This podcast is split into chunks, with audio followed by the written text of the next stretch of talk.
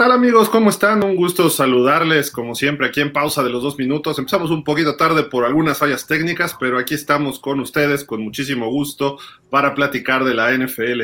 Los saludamos Daniel Velasco, Gerardo Peña, su servidor Gildardo Figueroa. Pues muy, muy buenas tardes a todos. Hay temas, muchos temas que platicar, obviamente, como todos los martes, pero bueno, en fin, primero vamos a saludar a los eh, colaboradores en este programa. Daniel Velasco, Dani, ¿cómo estás? Buenas tardes. Hola Gil, Jerry, como siempre es un gusto estar aquí con ustedes, saludarlos, eh, pues platicar de todo lo que eh, de todo lo que es referente al mundo de la NFL y pues bueno, y como siempre un gusto estar aquí. Y también saludamos al buen Gerardo Peña, Jerry, ¿cómo estás? ¿Qué dices? ¿Qué tal Gil? Buenas tardes, ¿qué tal Dani? Pues eh, este, muy bien, este, todo muy bien y tranquilo y pues como comentas tú, hay muchas noticias interesantes que comentarle a nuestros amigos y pues adelante. La primera no te va a agradar mucho, mi estimado Jerry. ¿Por qué? Porque ayer hubo un partido interesante por la noche en el cual, pues, el señor. Mira, ya hasta se salió. salió corriendo. Jerry. no era para tanto, espérate. era broma. pero bueno, estábamos viendo que precisamente pues se realizó un partido muy interesante, Dani, entre los Santos de Nueva Orleans y los Bucaneros de Tampa. Tom Brady hace un regreso como con tres minutos, logran dos touchdowns los Bucaneros, terminan ganando 17-16 para mantenerse en la cima de la, de la división sur de la Conferencia Nacional. Mientras tanto, los Santos con esta derrota prácticamente se pueden eh, despedir de la temporada, ¿no? Porque ya se ponen con 4-9, 9 derrotas significa que tendrán una marca eh, perdedora y no les va a alcanzar para, para meterse a la postemporada. Así de que problemas, problemas en Nueva Orleans, pero los bucaneros, como pudieron, lograron sacar la chamba, ¿no? Y eh, pues sí fue un regreso espectacular. Iban perdiendo 16-3 con 3 minutos y finalmente logran dos touchdowns, dos pases de touchdown de Tom Brady al final para darle la vuelta a 17-16. Por vez primera en más de 20 años que los Bucaneros barren la serie sobre los Santos. Es apenas la segunda victoria de Brady como coreback de los Bucaneros eh, contra los Santos en temporada regular. También tiene una en postemporada que sacó precisamente hace pues dos años cuando llegaron hasta el Super Bowl el equipo de Tampa y pues las, la bipolaridad, ¿no? En un partido que se puede tener en cuanto a sentimientos, ¿no? Vas perdiendo 16-3 en el cuarto cuarto. Brady estaba pensando ya en cómo hablar ante la prensa seguramente después de otra derrota, otro partido que se estaban viendo mal el equipo. Eh, incluso sufrió una intercepción que normalmente no sufre él. Eh, se lo comió de Mario Davis y luego pues ya al final estaban festejando ahí el equipo de los, de los Bucaneros como pues eh, se logró una, es una victoria atractiva. Obviamente Brady pues sigue sumando récords, Dani. Llega a 44 triunfos viniendo de atrás, rompiendo ese empate que tenía con Peyton Manning y logra su triunfo 20 en juegos de lunes por la noche, eh, empatando con Dan Marino, de los que más victorias tienen en la historia. Eh, pero el partido no lucía así, tan es así que de repente se pudo ver en la transmisión de los Manning, en esa transmisión B que hace ESPN, hasta se escucha ahí de fondo un poquitín lo que están diciendo, pero Brady estaba pues haciendo berrinche, vamos a verlo. Ahí justamente está hablando Eli Manning diciendo, oh, se ve bastante enojado, está gritando. Le dice, Peyton, ¿puedes leer los labios? Y le dice, no, pero realmente nos damos cuenta que, no está feliz, ¿no? Además se conocen bien Peyton Manning y Tom Brady, son buenos amigos. Entonces, pues, eh, de alguna forma los gritos sirvieron, ¿no? Pero Dani, también creo que hubo algunos momentos que los Santos de Nueva Orleans y se cometieron errores, ¿no? Una serie al final, meten a un jugador lesionado como Mark Ingram, que se sale una yarda antes del primero y diez porque ya traía dolor en la pierna. Luego mandan un pase en tercera, donde en lugar de correr otra vez para tratar de buscar bajarle al reloj, y si no lo haces, por lo menos le quitas unos 30, 40 segundos. Y pues hubo decisiones así de pases también en la última serie que digo, también mucho mérito de la defensiva de los Bucaneros, porque le tiran un balón a Tyson Hill, que hubiera sido un primero y diez, eh, importante que hubiera sellado el partido. Pero los, los Santos creo que desaprovecharon sus oportunidades, ¿no? Sí, definitivamente. Este, creo que si bien es cierto que hay que darle mucho mérito a los Santos, eh, perdón, a, a, los Bucaneros por haber hecho ese regreso, también hay que decir que los Santos cometieron muchos errores, tanto en la ejecución de jugadas como de cocheo, porque ya lo decíamos en la transmisión con Alex Tobalín, con, con Rich, que pues eh, había ciertas jugadas que nosotros no terminábamos de entender por qué las habían mandado de esa manera. Y justamente eh, una de esas jugadas era la que tú decías eh, posterior a esa a, ese acarreo de, de, de, Ingram que se sale por el lado derecho a una yarda del primer 10 cuando tenía eh, espacio suficiente como para haber atacado el hueco y conseguir esa, esa yarda, decide salirse del terreno de juego, eh, detiene el reloj en ese momento y, y, bueno, eh, posterior a ello, pues viene esta jugada de, eh, de pase, eh, pues que, que, me hizo recordar un poco aquella jugada de Russell Wilson en el, en el Super Bowl, justamente contra unos, unos pads en donde estaba Tom Brady. digo, la verdad es que es incomprensible porque pues el juego terrestre les estaba dando frutos, eh, estaban haciendo bien este las, las jugadas y, no deciden ir por eh, deciden ir por tierra, digo, deciden ir, por aire, no consiguen el primer y diez, detienen el reloj y se tienen que conformar con tres puntos que pues al final de cuentas le permitieron vivir en ese momento a Tampa Bay y ya después lo, lo demás es, es, historia, ¿no? Así que eh, yo dije en, la transición, o sea, ese tipo de, llamados creo que deben ser motivo suficiente como para eh, poner de patitas en la calle al coordinador ofensivo. Este, yo sé que mis compañeros en, eh, en, ese momento me decían que tal vez no era necesario, pero pues al mismo tiempo me viene a la mente hace un par de años en un partido entre Jets y, Raiders, cuando en la última jugada este, Henry Rock se come al defensivo de los Jets por una, una mala selección de jugada que habían hecho los, este, los Jets y ese partido le termina costando la chamba al coordinador defensivo. Creo que aquí debería aplicar exactamente lo mismo. Sí, correcto. Jerry, ¿tú, ¿tú, qué opinas de este partido? Eh, ¿Qué, qué, opinión tienes de lo que ocurrió anoche? Bueno, eh, este partido que, sí lo vi, este, pues la verdad estuvo casi todo el partido dominado por los Santos de Nueva Orleans. Este, nada más que se cansaron de fallar, de cometer errores, de primeros y diez claves no los hicieron, soltaron muchos balones que pudieron haber definido el juego desde el tercer cuarto o hasta el medio tiempo, ¿verdad? Este, lo que se demuestra, eso sí, es que lo que le des a Tom Brady te lo va a aprovechar. Entonces todo lo que le regalaron lo, lo tomó y anotó, se dio el lujo de dominar en los últimos minutos, nadie lo pudo parar y, y ahí, de ahí salió la victoria y, y de, de, estar bien enojado, como dice el video, este, tuvo un final feliz de película bien, bien ganado por, por ellos. Sí, la, la, verdad fue un regreso interesante. Ahora todo el mundo, wow, qué regreso.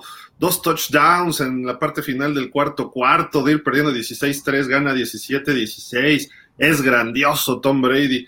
Pero justamente a un coreback que empató en una marca ayer a, Dan Marino, lo hizo en playoff contra Kansas City, ¿eh? en 1990.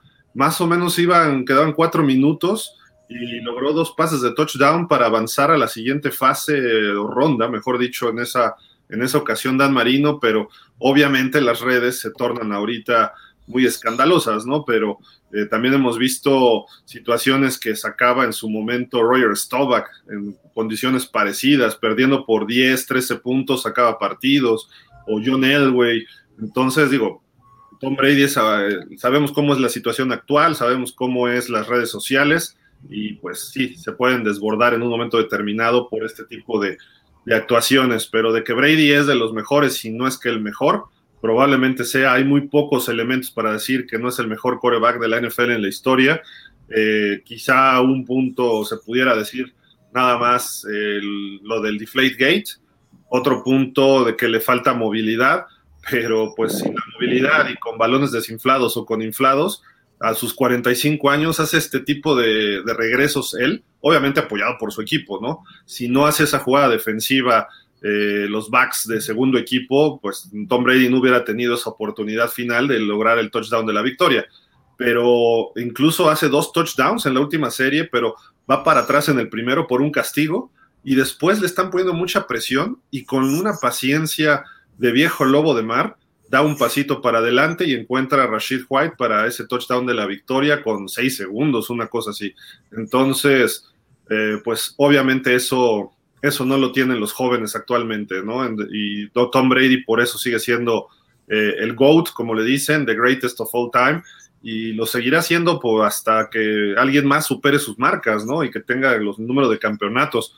Por ahí había un meme, ¿no, Jerry? Que eh, pues empataste a Dan Marino, que no sé qué, dijo, sí, pero, pero yo tengo Super Bowls. Él perdió el que llegó, ¿no? Entonces, eh, por, ahí, por ahí va el asunto con Tom Brady, ¿no? No nada más son récords, no nada más son Super Bowls, es la combinación de todo. Y peor aún, si los Bucaneros, Dani, llegan a playoff, que parece que van a ser campeones de la División Sur, a pesar de que lleguen con una marca pues mediocre, de quizá 9-8, van 6-6 y le quedan partidos difíciles. A lo mejor termina 9-8, 10-7 y enfrentarse equipos de mayor categoría, como ahorita pudiéramos hablar de Filadelfia, Dallas y San Francisco, yo no quisiera enfrentarme a unos bucaneros en playoff, lleguen como lleguen, ¿eh? Sí, estás estoy de acuerdo, aunque, por ejemplo, eh, anteriormente, eh, creo que los, los bucaneros llegaban eh, enrachados en la última parte de, la temporada. Digo, sabemos que este partido, por cómo se dieron las circunstancias, puede ser que les ayude justamente a encontrar esa motivación y eh, enracharse de cara a la parte final de la temporada. Pero por ahí, mm, si esta mm, victoria termina siendo un oasis en el desierto eh, y, el patrón repetitivo sigue siendo lo que hemos estado viendo de los bucaneros a lo largo de la temporada, es decir, que este, pierden tal vez los próximos dos partidos, luego ganan uno, este, y pierden el, último, este, eh, vaya, llegarían, eh, sí, con mucha experiencia en playoffs y en, juegos de este, de este tipo, pero también con una inercia completamente distinta a la que habían llegado los últimos años y por lo tanto creo que eso sí sería un factor a considerar en, al momento de que se enfrentara a un se enfrentaran, perdón, a un equipo justamente como los que acabas de mencionar. Jerry, de hecho, ahorita jugarían contra los Cowboys y jugarían en Tampa, como se está configurando la, eh, la conferencia nacional. Ahorita vamos a analizar eso. Ayer nos, que, nos vimos toda la americana, hoy vamos a ver la nacional. Eh, tú siendo cowboy, ok, llegan traqueteados, por así decir la palabra, los, los eh, bucaneros, pero ¿te causarían algún problema? Porque además Brady le tiene la medida a los Cowboys, ¿no? Así es, yo, no lo vería como que nos toca un equipo fácil, un Brady cansado, nada, para nada. Veo, veo que viene un equipo que medio embalado, pero con mucha experiencia. Entonces, este, si los vaqueros, si se dan las cosas que jueguen los dos, este, creo yo que el equipo no debe confiarse para nada. Lo que sí pudiera pasar es que sea un juego apretado al principio y, posiblemente Vaqueros por su juventud se pueda dar el paso adelante, ¿verdad? Como, como pasó ahora con Minnesota y, y gigantes, que las segundas partes son las que están saliendo muy buenas. Yo, yo pensando en positivo, creo que puede pasar eso, pero también puede pasar una tragedia que, que todo le salga bien a Tom Brady y, luego con esa buena defensiva que, que ya ves que saben, todo el mundo sabe cómo anular a nuestro querido Doug Prescott.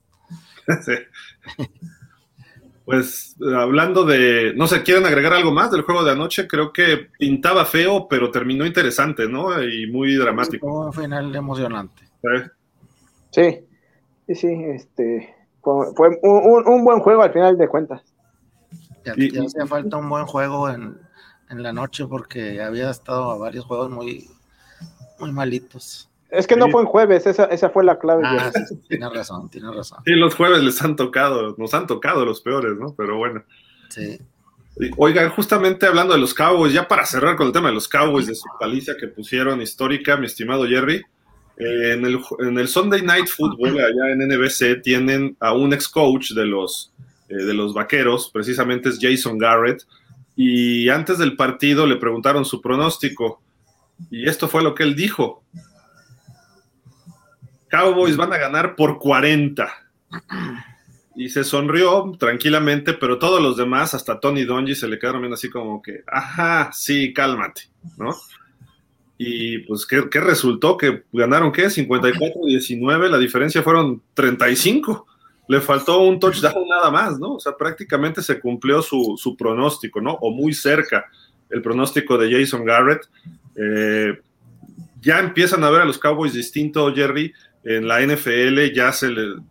Una cosa es ganarle a Minnesota, por supuesto, muy importante. Eh, también le ganaron a Gigantes y bien ganado. Y hoy, bueno, el, domingo apalearon a los Colts.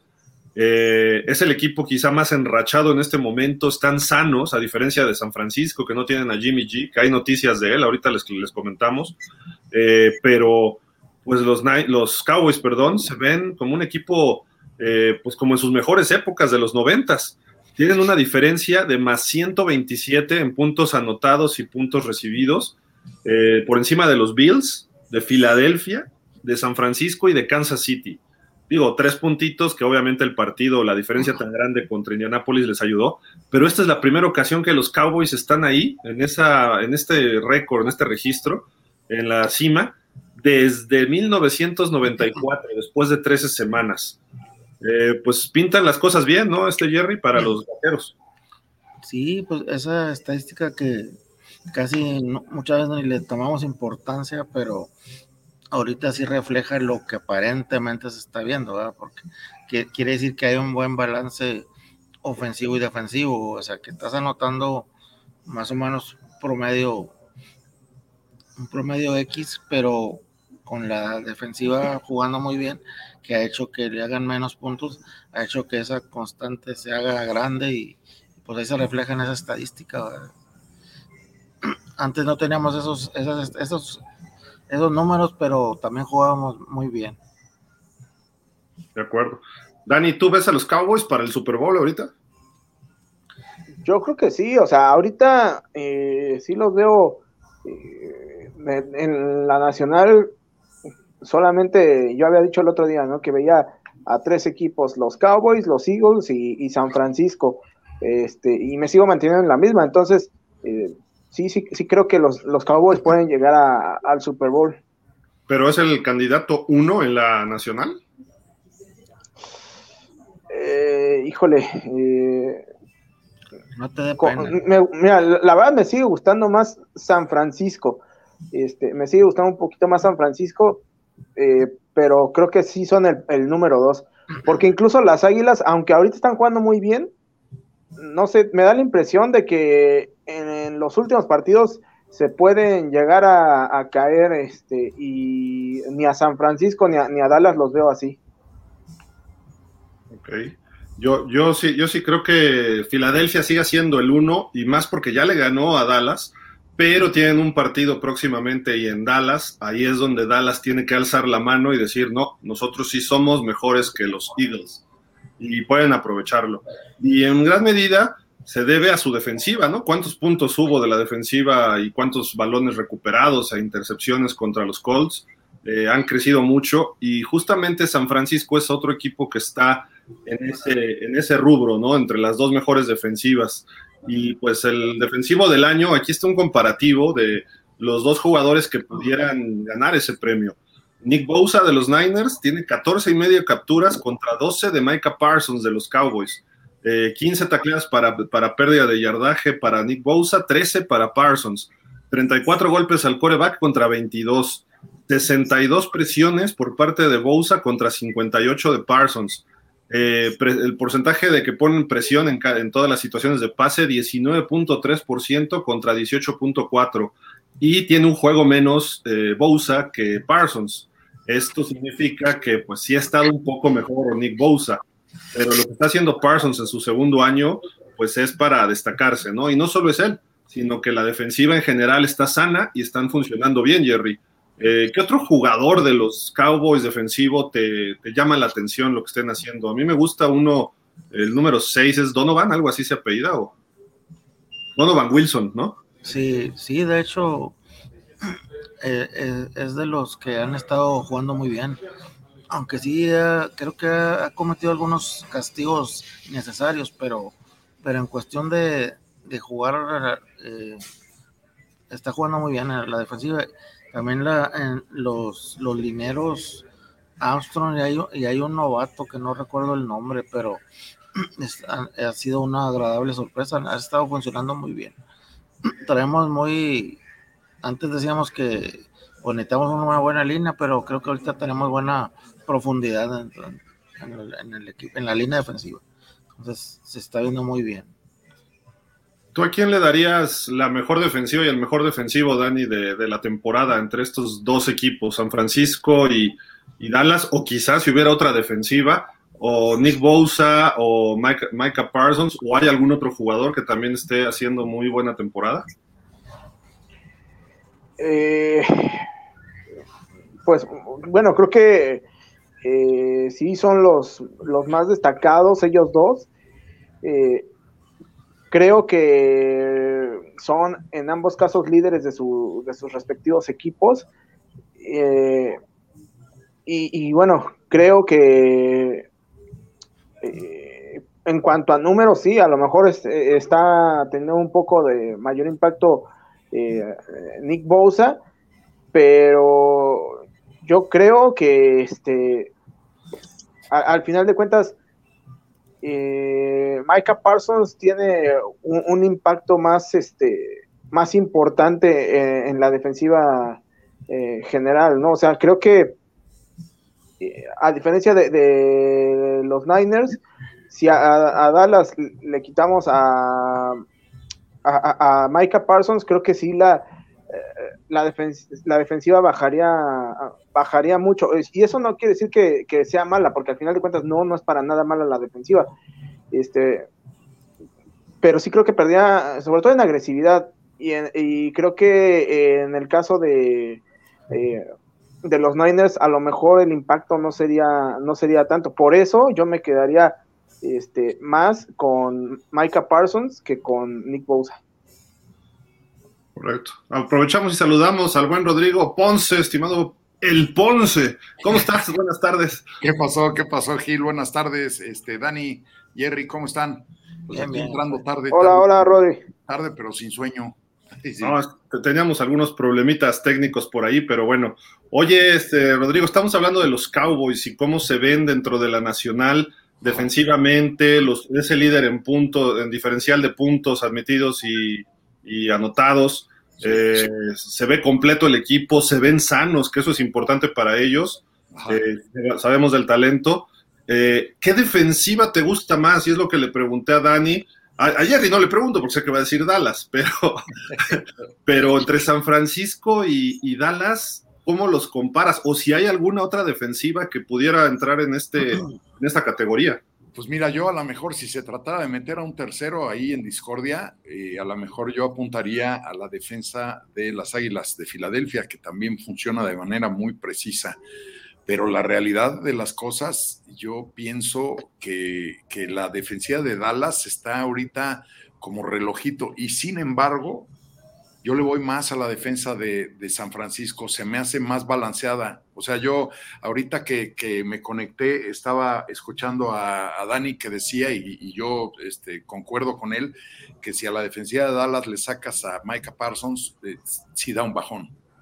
Y en cambio la defensiva de, podría pensarse lo mismo de, de la defensiva de San Francisco, pero yo la encuentro mucho más balanceada, ¿no? De, hecho, ha estado gane y gane juegos la, defensiva de, San Francisco más que su ofensiva.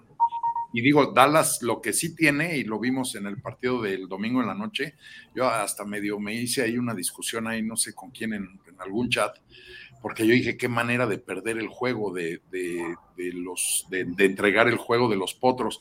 Y me decían, ah, ¿cómo crees? Que los vaqueros. No, sí, sí, los vaqueros tienen una super defensiva, eso es indudable, ¿no? Eso es innegable.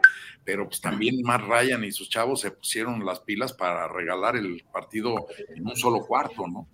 O sea, sí, en cierta forma, eh, eh, los potros trajeron a los vaqueros, no vamos a decir que a raya, porque los vaqueros casi todo el tiempo fueron arriba, pero eran tres puntos, cuatro puntos, seis puntos. Ahí, ahí se, se, sentía un juego reñido. Y de repente, cuando empezó el último cuarto, error tras error tras error, oye, este, creo que fueron 35 puntos eh, o 45 puntos, ya no me acuerdo, en un solo. 33. 33, ¿no? 33 en un solo cuarto. Yo hasta con, no me acuerdo con quién discutía, pero yo, yo, yo hasta decía de verdad, yo, yo veo juegos del NFL desde 1972 y no recuerdo un cuarto de 33 puntos de un solo equipo. O sea, nunca jamás en la vida. Y eso en el Super Bowl, ¿eh? En el Super Bowl 22, Washington contra Denver, el segundo cuarto hubo 35 puntos, una explosión de los Redskins en ese Sí, eran Redskins en ese momento, no estoy ofendiendo a nadie. 35 puntos así de repente en cascada y Denver ya cuando levantó la vista al medio tiempo dijo, ya perdimos, ya no había más, ¿no?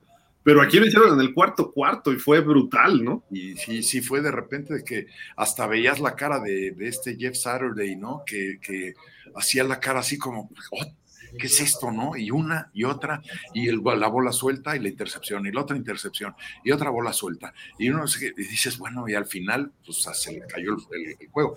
Lo que sí hay que remarcar es que los vaqueros están haciendo un gran trabajo, un gran trabajo. O sea, yo, yo tenía años de no ver a los vaqueros así de aceitaditos. ¿eh? Yo también. No.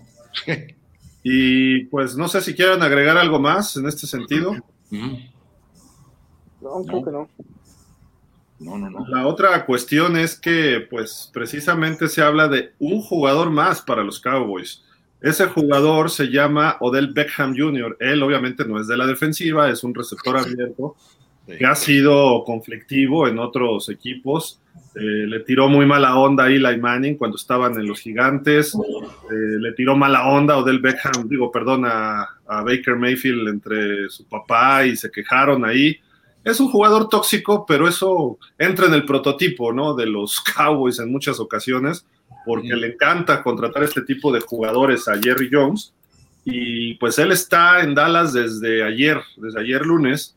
Está eh, lo llevaron a ver el partido de los Mavericks de básquetbol, eh, se fue con Micah Parsons, me parece que estaba también Trevon Dix, y pues el jugador está, eh, ayer hizo unas, tuvo unas pláticas, hoy está en pruebas físicas, médicas, para ver cómo sigue de su rodilla, sabemos que se lesionó en el Super Bowl cuando jugaba con los Rams, visitó a los gigantes, a su ex equipo, y visitó a los Bills de Buffalo también. Hoy es, bueno, en estos días está en su tercera visita, pero todo indica que los vaqueros van a firmar a este, a este güero barbón, mi estimado Dani. La pregunta es, vamos a suponer que estuviera en buenas condiciones, por lo menos como el año pasado o en algunos años en Cleveland. ¿Qué tanto puede ayudar a los Cowboys en esa ofensiva que se está viendo también brutal? Eh? Sobre todo Tony Pollard está teniendo un temporadón eh, ¿qué tanto más podría ayudar a este equipo? ¿Tú crees que ayudaría o podría perjudicar? No sé, lo que tú, piensas. Es que creo que va a depender de la actitud con la que llegue, ¿no? Porque si llega justamente eh, en una posición de, de sumar, creo que pues definitivamente puede ser no, no tanto como la pieza faltante, porque al final de cuentas armas eh, armas ofensivas tiene Dak Prescott a su alrededor y muchas, eh, tanto corredores, receptores, alas cerradas, o sea, es una ofensiva muy completa y en ese sentido eh, lo único que haría sería pues hacerla todavía más funcional. Ahora, si llega justamente como bien dices, con esta personalidad chocante muchas veces ahí a, un vestidor que ahorita está funcionando bien, creo que eh, en un momento climático de la temporada como el que estamos por entrar, sí le puede llegar a dar en la torre este, en algún partido de, playoff. Eso es lo que yo creo. Con, los gigantes armó su pachanga en un yate alguna vez con Víctor Cruz, el otro receptor, no me acuerdo cómo se llamaba, y fueron a Green Bay y les pusieron una de su tamaño. Pateando ahí la red de los pateadores, en fin, o sea, muchos aspavientos, eh, muchas cosas este, erráticas que tuvo en su carrera, pero el año pasado con los Rams se ubicó y fue parte esencial. Digo, obviamente Cooper Cup es un super receptorazo y él fue el que cargó con el peso del equipo, pero él aportó, Jerry, muchísimo el año pasado con los Rams. Y la, verdad sí, aunque te caiga gordo del Beckham o te caiga bien, pues da, da, pena que en el Super Bowl se lesione y ni siquiera con contacto, ¿no? Sino corriendo en la superficie se lesiona ya había logrado un touchdown, por lo menos, sí fue parte de ese equipo, pero eh, ¿qué más puede aportar a Dallas? ¿Cuál es el problema de Dallas en los receptores? ¿Por qué buscar a Odell Beckham? Bueno, en mi opinión, los receptores no tenemos ningún receptor, a ver si no me cuelgan, elite. Eh, creo que sí, sí Dylan le falta un poquito todavía, aunque ha estado unos juegos muy buenos, pero no tenemos al el, último bueno que tuvimos fue Michael Gallup. Este. Pero ahí sigue, está jugando bien. Sí, pero no con nosotros. Este, no, Gallup sí. Eh, Cooper, Cooper. Cooper, hombre. me, revolví. Bueno, lo que yo veo de, de Beckman es este. Aunque parezca chiste, pues todos los malos pases que tira Presco, él sí los puede agarrar. Tiene una facultad de que agarra hasta como los fielders allá en la barda. Eso sí tiene que no tienen estos receptores. El problema sería si, si como dijo Dani, en qué plan viene, si viene en plan de, andar de, fiestero con, con Ezequiel, Ezequiel pues ya valió, ¿verdad? Ahora, yo escuché algo, no sé si ustedes lo escucharon hace poco, este, de la, de la revisión de su, de su estado físico, aparentemente no está al 100 y va a estar al 100 hasta como en enero. Y si es en enero, pues decían, pues ¿para qué lo queremos en enero? Si nos eliminan en diciembre, no tiene caso. Ah, pero va, por buen camino, ¿no?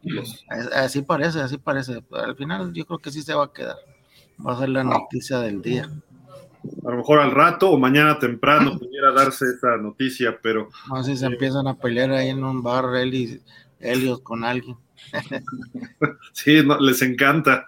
¿Qué, te gusta, Ponce, de Odell Beckham? ¿Qué no te gusta?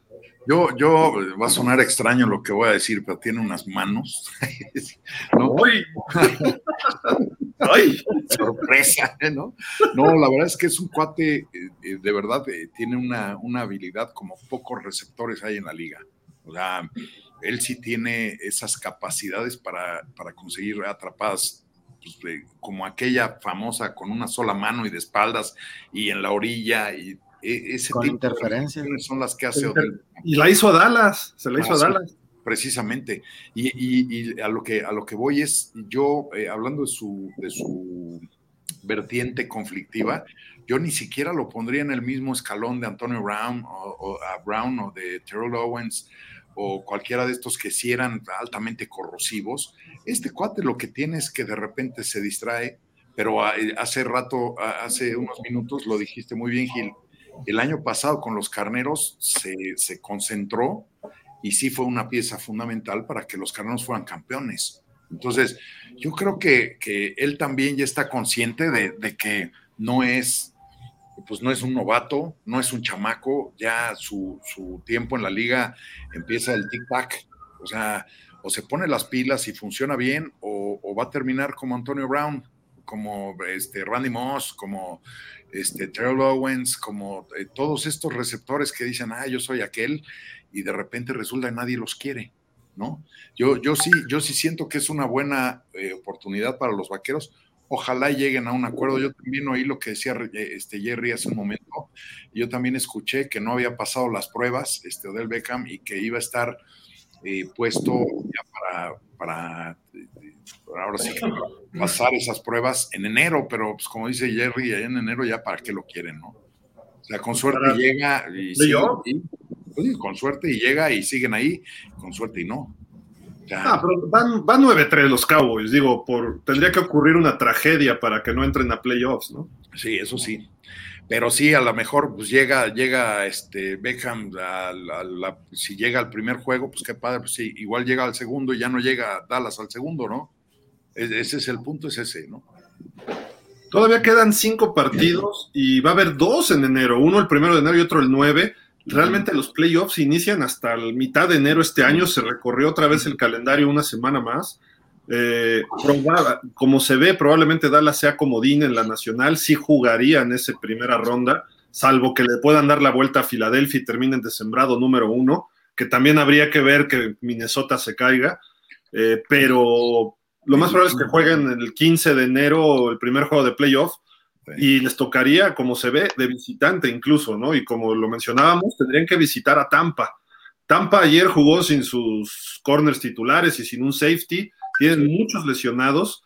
No es que sea mal equipo, sino es que están en un proceso distinto. Quizá también se está, se está notando la falta de Bruce Arians. Tampa le ganó la semana uno a los Cowboys, pero han cambiado las cosas en dos meses o tres meses totalmente para estos dos equipos, ¿no? Entonces, Dallas pudiera ganar en Tampa y después ahí sí le tocaría visitar probablemente a Minnesota, probablemente a Filadelfia o a San Francisco, como se ve hoy la configuración, ¿no? Entonces serían ya duelos, quizá Tampa sería más sencillo, después ya empieza la complejidad para, para los Cowboys, pero ya le ganaron a Minnesota, puede ser otra vez, ¿no? También eh, es, más, creo que lo más conveniente para Dallas es eso, entrar de comodín y no de campeón divisional para no perder su ritmo. Faltan cinco semanas, muchas cosas pueden cambiar, pero eh, primero tienen que ganarle a Filadelfia, asegurar los partidos que no deben perder, eh, porque luego, por ejemplo, este domingo, aunque palearon a los Colts, iban 21-19 en el tercer cuarto, ¿eh? Es lo que te digo. Y con Indianápolis que hubiera sido Buffalo, Kansas, te lo creo. Ya de repente en el cuarto cuarto sí, eh, eh, sí hizo bien su chamba Dallas, porque la hace bien, pero parte de lo que decía, ¿no? Que Indianapolis tuvo esa implosión y ahí se les acabó todo, ¿no? Fue, fue una cascada tremenda. Entonces, Dallas tiene que seguir trabajando, no deben confiarse de que están apaleando a todos, porque si no les puede entrar ese ciclo, Jerry, que tú lo conoces, pero muy, muy bien, cómo le pasa a los fans de los Cowboys.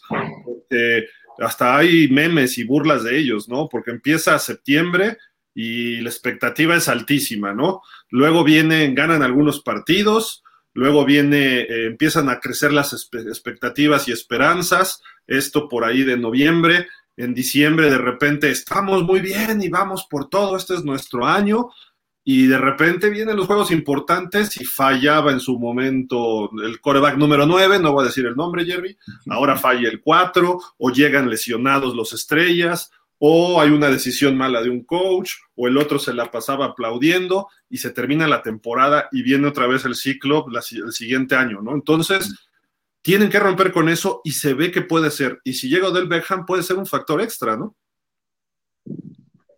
Estás muteado, Jerry. Sí, exactamente lo definiste muy bien. Eso es lo que nos ha estado pasando en las últimas temporadas, pero creo que, como parece canción, pero esta vez creo que va a ser diferente. Ya no voy a decir esa frase famosa, pero puede ser diferente. También les pregunto, ok, supongamos que hoy no firma con, está haciendo su examen médico hoy y todo, pero que, que ¿a quién ayudaría más? ¿A Dallas o del Beckham? A los gigantes, que se entrevistó con ellos, o a los Bills. ¿Y cuál de estos tres equipos le puede ofrecer más a Beckham? Porque quizá lo que él quiera es participar más en un equipo y llegar al Super Bowl. Eh, entonces, creo que Dallas y Buffalo le llevan ventaja a gigantes. En gigantes, pues ya salió medio peleado con el señor Mara. Entonces, a lo mejor sí lo quieren porque ellos lo reclutaron. Pero Gigantes no va a ganar el Super Bowl este año. Difícilmente, ¿no? No. Yo, yo, yo creo que le, le haría más favor a, los Bills de Buffalo, y mira que yo no lo quiero de ese lado, ni de chiste, ¿no? Le, haría, le harían más, le haría, este, Odell Beckham le haría más favor a los Bills de Buffalo que a los Vaqueros de Dallas. Los Vaqueros ya de por sí ya traen un arsenal, hasta ahí lo que les falla es quién dispara, ¿no? No, no quién recibe el balazo, sino quién dispara el balazo. Eso es lo que le falla a los Vaqueros. Y en cambio, acá con, los Bills sí les vendría bien un, par de manos como las de Odell Beckham, porque sí tienen quien dispara, sí tienen quien agarra también, pero no les vendría mal este, una opción más, que siempre un cuate con el peso específico de Odell Beckham siempre desequilibra una defensiva porque pues, le tienes que poner más cuidado. Es un cuate que si lo sueltas un minuto, un segundo, perdón, te, te la hace, ¿no? Y te la hace grande. Entonces, y, ya implica doble cobertura, y ya implica otro tipo de, arreglos defensivos que siempre termina. O sea, las de, yo tenía un entrenador que decía, la defensiva es como una cobija. O sea, la podrás jalar más para un lado, pero vas a destapar del otro lado. No, no hay magias que crezcan esa cobija. ¿no? O sea, alguien se va a quedar descubierto, ¿no? Entonces, un cuate así de desequilibrador, pues siempre provoca ese tipo de, circunstancias, ¿no? Que jalan la cobija hacia donde está Odell Beckham y del otro lado se hacen unas jugadas tremendas también, ¿no? Entonces, yo, yo creo que le haría mejor a Búfalo que a Dallas. Sí, Dallas se ve bien ahorita más completo, ¿no? En general, y Búfalo ha tenido sus problemas. Eh, Dani, eh, no sé si andes por ahí, te perdimos. Ah, aquí ando. Pero, ¿tú, ¿tú a quién verías? ¿Dónde, ¿Dónde crees que funcionaría mejor Odell? ¿En Dallas o en Búfalo? Ah, yo creo que Dallas en estos momentos funcionaría eh, mejor en Buffalo porque creo que eh, es, es, un equipo, eh, no, no, que no que McCarthy sea malo, pero creo que encontraría mejor cocheo en, en Buffalo y creo que sería un mucho mejor complemento para para Josh Allen que lo que pudiera hacer para Dak Prescott. Y aquí sí creo que mucho tiene que ver el talento eh, natural que, tiene el, el, coreback, ¿no? Entonces, la, diferencia que, podría marcar sería, sería mucho mayor que la que eh, lograría hacer en, en Dallas, creo yo. Imaginémoslo junto a Stephon Diggs, que es uno de los mejores receptores de la liga, Stephon Diggs, ahí en Buffalo, y tienen a Gabe Davis y tienen a Isaiah McKenzie en abiertos, y agrégale Dawson Knox en Dallas. TD Lamb es un buen receptor joven que va creciendo y está en ese proceso, todavía no está al full.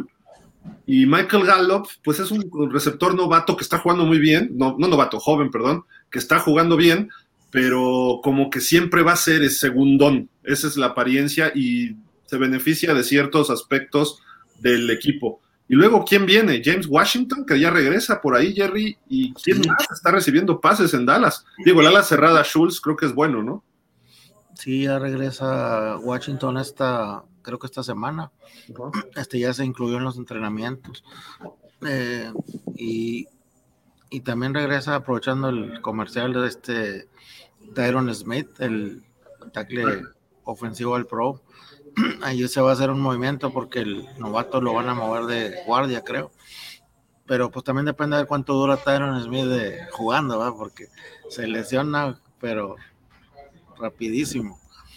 Este, y sí, pues, como decías tú de Lamb, sí, sí están en proceso, va muy bien, pero cada vez juega mejor, pero sí le falta para hacer el, al menos en mi opinión, para ser el número uno. Digo, pues ya cuántos jugadores hemos visto con el 88 que como que todavía no le, le ajusta muy bien el jersey. Es el número maldito ahí en Dallas, ¿no?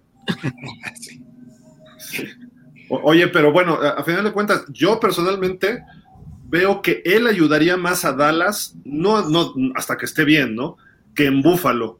Eh, en Búfalo lo veo, tienen por lo menos un receptor de top 5 de la liga, quizá top 3 mientras que en Dallas todavía no. Entonces él aportaría más al juego aéreo y les ayudaría mucho cuando estén abajo en el marcador en un partido clave, ¿no? Porque CD Lamb ahí como que de repente le falta un poquitín, Michael Gallup pues lo pueden sacar lesionado muy fácil, es muy indeble.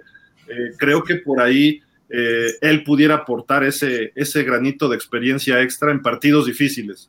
En Búfalo ya lo tienen todo, o sea, en Búfalo sería un lujo. En Dallas es más necesario, no ahorita, sino en esos partidos. Yo, lo veo así. Entonces, si firma con Dallas, les va a ayudar playoffs, eh, quizá los últimos de la temporada, ¿no? Y ahorita en lo que agarra ritmo y empieza a entrenar y todo, ¿no? Pero es un muy buen tema y vamos a ver a lo mejor entre hoy y mañana sale esta noticia que ya se viene gestando, ¿no? Desde hace varios, varios días, varias semanas incluso, ¿no? Desde que se dijo que ya podía regresar el señor Odell Beckham. Pero bueno, seguimos en la nacional con los campeones defensores, los Rams. Puras tragedias. Y ya mandaron a la lista de lesionados a su coreback, Matthew Stafford, que le dieron mucha batalla a Seattle con un coreback llamado John Wolford, pero hoy los Rams toman de la lista de cortados pues al pastelero Campomayo, ¿no? A Baker Mayfield. Eh, y pues pudiera jugar el jueves contra los Raiders, que eso es todavía lo más interesante. había estado lesionado un poco con las Panteras, pero pues este hombre tenía talento, fue primer pick global del draft, mi estimado Ponce, bien coachado con Sean McVay, sí. pudiera ser algo interesante ¿eh? lo que están haciendo los Rams. Sí, sí, yo creo que sí. Eh, este, este cuate sí es, eh, o sea, el otro día no sé con quién discutía, que decía que no es un buen coreback. No, yo creo que sí es un buen coreback que no ha tenido un buen cocheo. Ese es el, punto con, Baker Mayfield. Yo creo que es un buen coreback y creo que en, los Rams este, lo haría muy bien, porque además eh, la cuestión con Stafford es, digo, además de que ya se lesionó, yo no sé qué le pasó o sea, digo, y se ve en el resultado de, los carneros, ¿no? Los carneros este año no han hecho otra cosa que, causar lástimas, ¿no? Eh, estaba viendo ayer o antier, creo que fue el domingo que vi, es el peor inicio para un campeón en su año siguiente en toda la historia del NFL. O sea, tres ganados nada más. Oye, el año pasado fueron campeones. No tendrían que tener eh, ese, ese resultado a estas alturas de la campaña y yo creo que en gran parte, digo, sí se han lastimado y sí se han, este, como que medio se desmembró el equipo, pero no era para que cayeran tan estrepitosamente, ¿no? Entonces yo creo que este Baker Mayfield sí puede hacer bien, puede hacer mejor ahí que con las Panteras, ¿eh? Las Panteras es... Claro. Eh, no, no, no, no se ve ni para dónde ni por dónde, ¿no? El problema ahorita de los Rams es que no tienen a Cooper Cup, eh, perdieron Odell Beckham, tiene casi está medio Allen Robinson intentando hacer cosas. Esta temporada obviamente ya es perdida, están 3-9 y es marca perdedora, ¿eh? ¿3-9 o 3-8? Ahorita checamos, pero... No, 3-9 van ya. A, ver, acá está la tabla del oeste. Sí, 3-9, 3-9, correcto. Ya es marca perdedora. Eh, cuando mucho pudieran quedarse 8-9 y estaría media tabla bajito y eso ya es un fracaso. Si quedan 3-13 o 3-14 que es ahora, sería un mega fracaso, ¿no? De campeón hasta el fondo. Pero bueno, eh, Dani, ¿tú crees que Baker Mayfield pudiera eh, recobrar su carrera ahí con los Rams? sin importar lo que pase con Stafford, ¿no? Híjole, pues mira, yo creo que sería una buena oportunidad, sobre todo tomando en cuenta lo que acabas de decir, ¿no? O sea que ya realmente en estos momentos los Rams, eh, pues pensar en, playoffs es eh, simple y sencillamente nada más eh, un sueño guajiro. Creo que tienen que estar pensando más bien en hacerlo lo medianamente posible para tratar de salvar algo de esta temporada y en ese sentido creo que puede ser eh, una buena, un, buen escenario para que Baker Mayfield pueda agarrar otra vez esa confianza que tenía en, el principio de su carrera, todavía durante el último, eh, durante el, último año que estuvo con los, eh, con los Browns, y pues bueno, de este modo, pues él probablemente podría revalorizar su, su stock para la próxima temporada baja, en donde, pues si no se queda con los, eh, con, los Rams, pues por lo menos eh, pudiera recalar en algún otro equipo que esté eh, ahorita necesitado de, de, un, de un coreback, a lo mejor por ahí llega a Indianápolis, este, por ahí puede que llegue la próxima temporada este, a, pues no sé, a lo mejor hasta Nueva Inglaterra, yo qué sé. y Ponce, oh, tú hablaste bien de él, Ponce, así que no te quejes. Estimado no, creo que aterrice en Foxboro. Este, le tienen mucha fe a Mac Jones todavía. ¿No? Jerry, ¿tú, ¿tú cómo ves esta eh, situación de los Rams con Baker Mayfield? Eh, estás, estás, estás muteado. ahorita que los escuchaba, este, de, ese, de esa nueva contratación, eh, me recordó alguien que yo creo que, bueno, tú, Gil y Ponce no me van a decir que no. Eh, un coreo que hace mucho tiempo que jugó con los Patriotas, después se fue a San Francisco y terminó ganando dos Super Bowl con los Riders, este, no sé si se recuerdan un tal Jim Plunkett. Ah. Este, veo un ejemplo parecido de que con este Maker, este Baker Mayfield, este, puede darse que por fin le cayó en un equipo que lo apapache y puede dar un buen, un buen salto y, un buen surto también. Sí. Y, y, aunque no precisamente se quedara en los Rams para el 2023, estos cinco partidos, bien coachado por Sean McVay, le pueden ayudar a, encontrar un buen contrato el año que entra, ¿no? En otro equipo. A lo mejor puede recuperar la credibilidad que había obtenido, ¿eh? Yo creo que ha tenido, ha habido mala suerte para Baker Mayfield. ¿Por qué?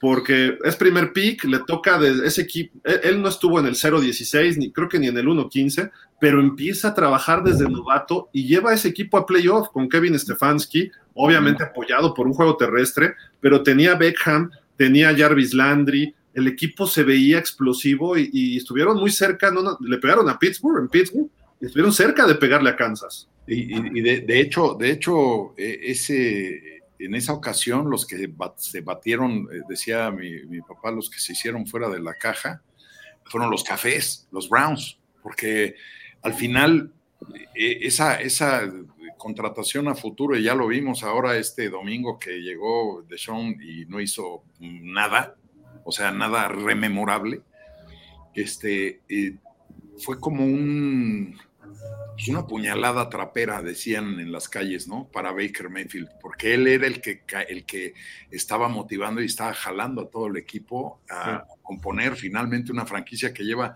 250 millones de años en la oscuridad y, no parece que salga por ningún lado.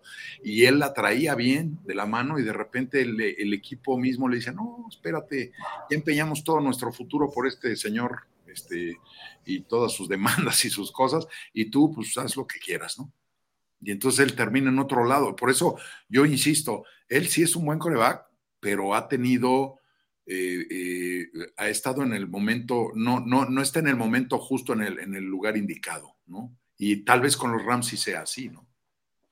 Sí, eh, y quién sabe qué pasa con Stafford, ¿no? Ya este año no va a regresar, según lo anunciaron, no es jovencito, es muy bueno. Es más, yo creo que es mejor que Baker Mayfield, incluso ahorita, pero a lo mejor ya no regresa. Este, digo, no sé si se vaya a retirar, y menos después de una temporada así, pero cuando muchos firmó, creo que por tres años, perdón, y pues pudiera quedarse ahí en los Rams y heredar este equipo.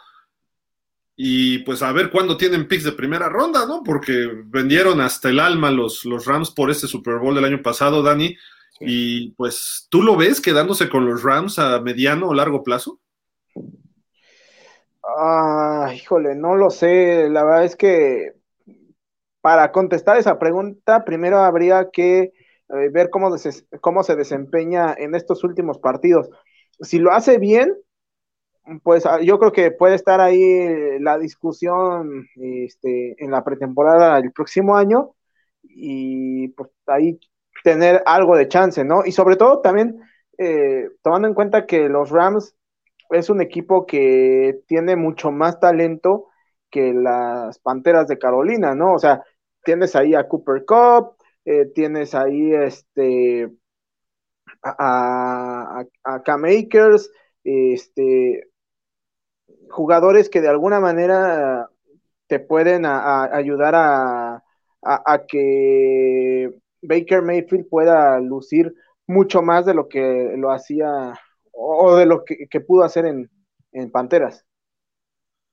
Sí, de acuerdo. Y acá hay otros líderes que lo pueden apoyar a que no se desvíe, ¿no? Eh, como en Cleveland, que de repente sí se volvió medio loco al final. Acá está un Aaron Donald, que quién sabe cuánto más vaya a jugar. Está Jalen Ramsey, Cooper Cup, Cam Makers que dices. Ya se fue Whitworth, ¿no? El tackle, pero creo que los Rams tienen ese sistema, ese, esa estructura mejor armada que otros equipos, a pesar de que van tan mal, ¿no? Pero tienen jugadores que, que, que estoy seguro que todos van a traer esa mechita corta para el año que entra por lo que les está pasando este año. ¿eh? Y, y, yo, yo agregaría algo, Gil. Yo creo que lo que le está pasando a los carneros es que no, no, o sea, ya le salió bien el pastel, ya no modificaron la receta y entonces se volvieron predecibles. Eh, primero, le quitaron piezas al equipo y segunda, el esquema sigue siendo exactamente el mismo esquema que los llevó al Super Bowl solo que este es un año totalmente diferente que el año pasado y ahí está el resultado. Por eso nada más llevan tres victorias, porque ya hasta el cubetero sabe qué viene, ¿no? Entonces, ya está, ¿no? El, asunto es ese, ¿no? Perdieron a Odell y a Von Miller principalmente, ¿no? Eh, para este año. Dos piezas que llegaron el año pasado a la mitad y fueron vitales para ganar el Super Bowl, ¿no? Pero, en fin, pues ahí está la, la noticia de los Rams están apostando a ver cómo funciona Baker Mayfield y quizá para los próximos años pudiera ser ahí la pieza importante. Eh, y pues rápido para terminar con noticias, hoy sale que Jimmy Garoppolo no va a requerir operación, no es la famosa eh, fractura o Liz Frank que le llaman. Eh, eso sí lo hubiera mandado hasta la temporada que entra y pudiera estar fuera siete semanas. Estaba por ahí publicando Adam Schefter que siete semanas a partir del domingo pasado que se lesionó, pudiera ser el juego divisional, la ronda divisional, o probablemente el juego de campeonato, que es apostarle un poco más a lo largo, ¿no? Pero eh, va, ligado con lo de Baker Mayfield, porque de inmediato se habló, traigan a Baker Mayfield a San Francisco, ¿no? Y Kyle Shanahan habló bien de él, pero no le interesó, mejor trajo a Josh Johnson ayer, lo decíamos, y tienen ahí a este jovencito Brock eh, Purdy, que lo hizo bien contra Miami, que es una defensiva muy eh, dinámica, que manda muchos blitzes y se comportó con una presencia en la bolsa muy interesante. Al parecer tienen un coreback muy bueno reserva, ahí en ese sentido los 49ers, este Jerry, y pudiera funcionarles esto sin, sin haber traído a Baker Mayfield. La cuestión es qué tanto les va a resistir, sobre todo en playoff, ¿no? Porque Purdy es novato, Purdy eh, sí jugó muy bien contra los, los Dolphins, pero también en el balance dices, pues el año pasado jugando mal Garópolo en playoff llegaron al juego de campeonato. Si este cuate evita los errores en playoff, a lo mejor les, les va mejor a los Niners. Sí. Sí, puede ser, puede ser, todo, todo es posible. Este, ahora, eso que dice de Garópolo, pues es muy buena noticia para los fans de los Niners de que no va a ser operado. este, quién sabe si le alcance a llegar a la postemporada, pero, pero este, pues a ver, este coreback si no le entra el pánico ya, llegando a los playoffs, ¿verdad? Porque ya nomás cruzando ya es otra cosa y aunque no haga hacer juegos, los nervios a veces traicionan y lo digo por experiencias que hemos tenido, pero, pero hay que ser positivos. Ahí, es en donde se ve quién, quién sí, sí puede pasar al siguiente escalón y quién no, ¿no? Exacto. Imagínatelo, Dani, jugando contra los Cowboys, contra los Eagles. Los vikingos también ponen presión al coreback en cierta forma. Entonces, ya en playoff ya no es lo mismo, ¿no? Para el novato. No, definitivamente, este, sí, sí sería una prueba completamente diferente. Eh, pero pues como dicen, ¿no? O sea, tal vez apoyado en la defensiva, este, pues se puede eh, contagiar de esa, de, esa motivación adicional y pues sale, sale inspirado, ¿no? Porque también, digo, eh, tiene a Kurt, de, del lado ofensivo, pues tiene a, a Curtis Samuel, tiene a, a, a George Kittle, que pues sí ha estado un poco apagado en la temporada, pero son también esos jugadores que en el momento bueno aparecen. Sí, Ayuk, Divo y McCaffrey, pues, con Kittle, digo, Ahí hasta yo a mi edad y con la zurda, ¿no? Pero. Sí, es un ataque temible ese, ¿no? Y la línea ofensiva también, ¿no? Que, pues, es de los mejores. Y sobre todo los tackles son muy buenos, ¿no? Sí. Pero en fin, digo, creo que ahí está esta situación. Buenas noticias por si están en la divisional o el juego de campeonato, pudiera estar de regreso si no hay algún, eh, ¿cómo se dice? Una complicación en la recuperación de, este señor eh, Garópolo los Niners pudieran contar con él, ¿no? Que, sabemos que es ganador.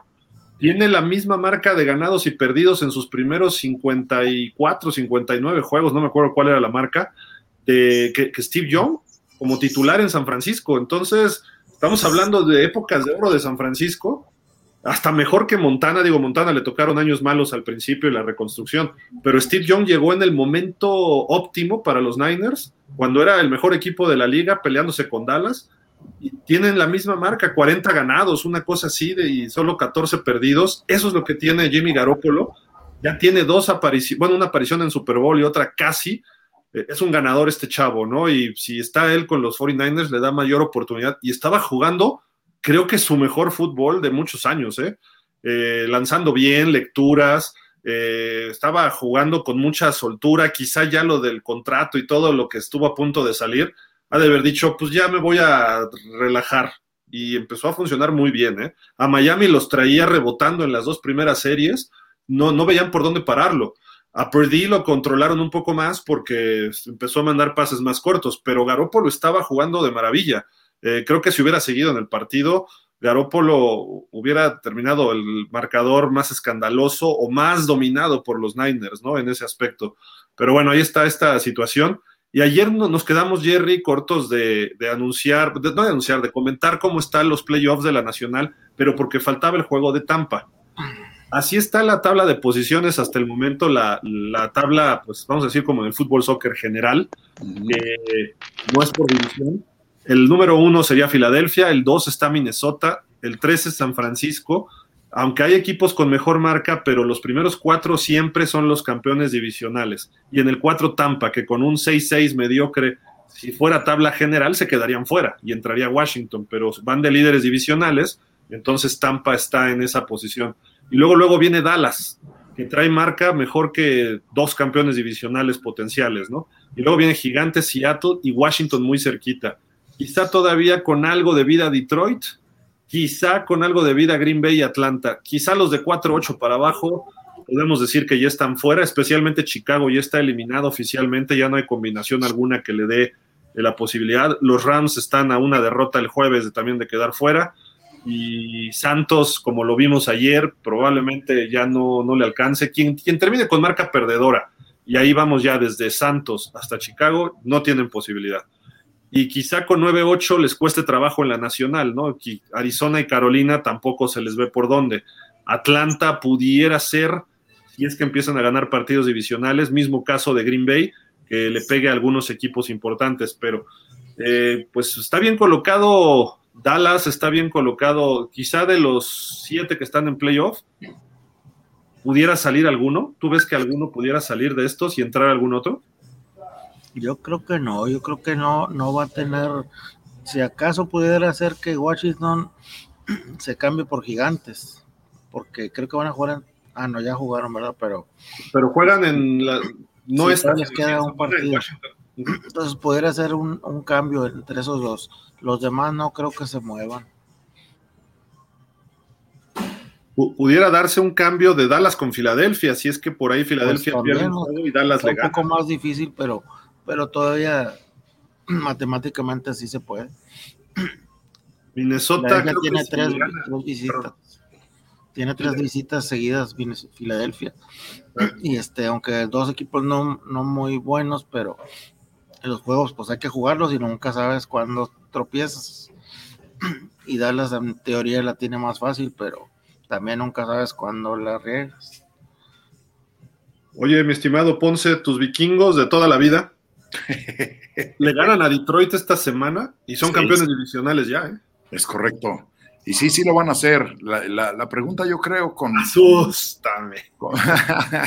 yo creo la pregunta con los vikingos es más bien si se van a... ¿Cómo van a... En, qué estado van a llegar a los playoffs? porque eh, empezaron muy bien, empezaron, eh, o sea, un ritmo durísimo. Nadie se les podía poner enfrente, aunque fueran equipos eh, de segunda y de, tercera categoría, pero llevaba un paso impresionante y de pronto resulta que se cae y se cae y se cae un par de veces y, este, y empieza a tropezar y empieza a ya no ser tan preciso en sus desempeños. Entonces, yo diría, sí queda en segundo lugar este, Minnesota porque tendría que pasar una cosa extrasensorial para que quedara en primer lugar, ¿no? O sea, de, entrada, eh, Filadelfia tendría que perder dos porque el juego entre ellos lo ganó Filadelfia. Entonces, eh, tendría que ser, tendría que Filadelfia perder dos y Minnesota ganar todo lo que le resta. Y la tiene complicadita este, Minnesota para, para el final de la temporada. Yo sí creo que quede en segundo, no creo que caiga hasta el tercero, ni de chiste, pero este, pero, pero sí alcanza el segundo, ¿no? La, la pregunta es qué tan bien organizados y qué tan bien eh, estructurados llegan a, los playoffs, los vikingos. Dani, tus leones de toda la vida salen favoritos esta semana contra Minnesota, ¿eh? Por 3-4 puntos, juegan en casa y pues la marca de vikingos es superior y Detroit anda con marca perdedora, pero se ve un equipo enrachado, ¿no? Sí, es un equipo que pues ha ganado, si no mal recuerdo, eh, cuatro de sus últimos cinco partidos. Entonces, este, creo que por ahí pueden eh, llegar con la confianza suficiente como para pegarle a estos, a estos vikingos que han, a pesar de que tienen una marca positiva, este, que solo han perdido dos partidos en la temporada, y sí han dejado por ahí algunas dudas en varios de esos juegos y, pues bueno, hay que recordar también que es un partido divisional y los partidos divisionales se juegan, se juegan a muerte y no descartaría que efectivamente los, los Leones le pegaran a los vikingos. Así como por, precisamente hay una jugada que creo que debieron sancionar de otra forma de estos Leones, ¿no? Dani, y pues no sé qué nos puedas platicar, pero aquí está la jugada. Eh, debieron haber sancionado 15 yardas rudeza al pasador, ¿eh? Es cuando le pegan a Trevor Lawrence. ¿Qué no se supone no le puedes pegar abajo de la cintura a los corebacks cuando están por lanzar? Sí. Mira. No, no híjole, antes no pasó a mayores eso, ¿eh? No, no solo eso, porque además gira. O sea, cuando un dinero defensivo gira de esa forma y tiene a alguien de las piernas, es evidente que quiere llegar a tronarlo. Sí, claro. Eso no es de buena fe. ¿eh? Yo creo que debería haber una multa contra este jugador. Sí. Ahí debió haber caído el pañuelo. Y debería haber una multa contra este chico Houston. Y yo lo que he visto en redes sociales, este Dani, es que qué jugador hizo, qué bruto. Digo, eso hace 20 años era normal. Pero hoy en día no es normal, y menos contra un coreback eh, estelar o élite joven de la NFL. ¿eh?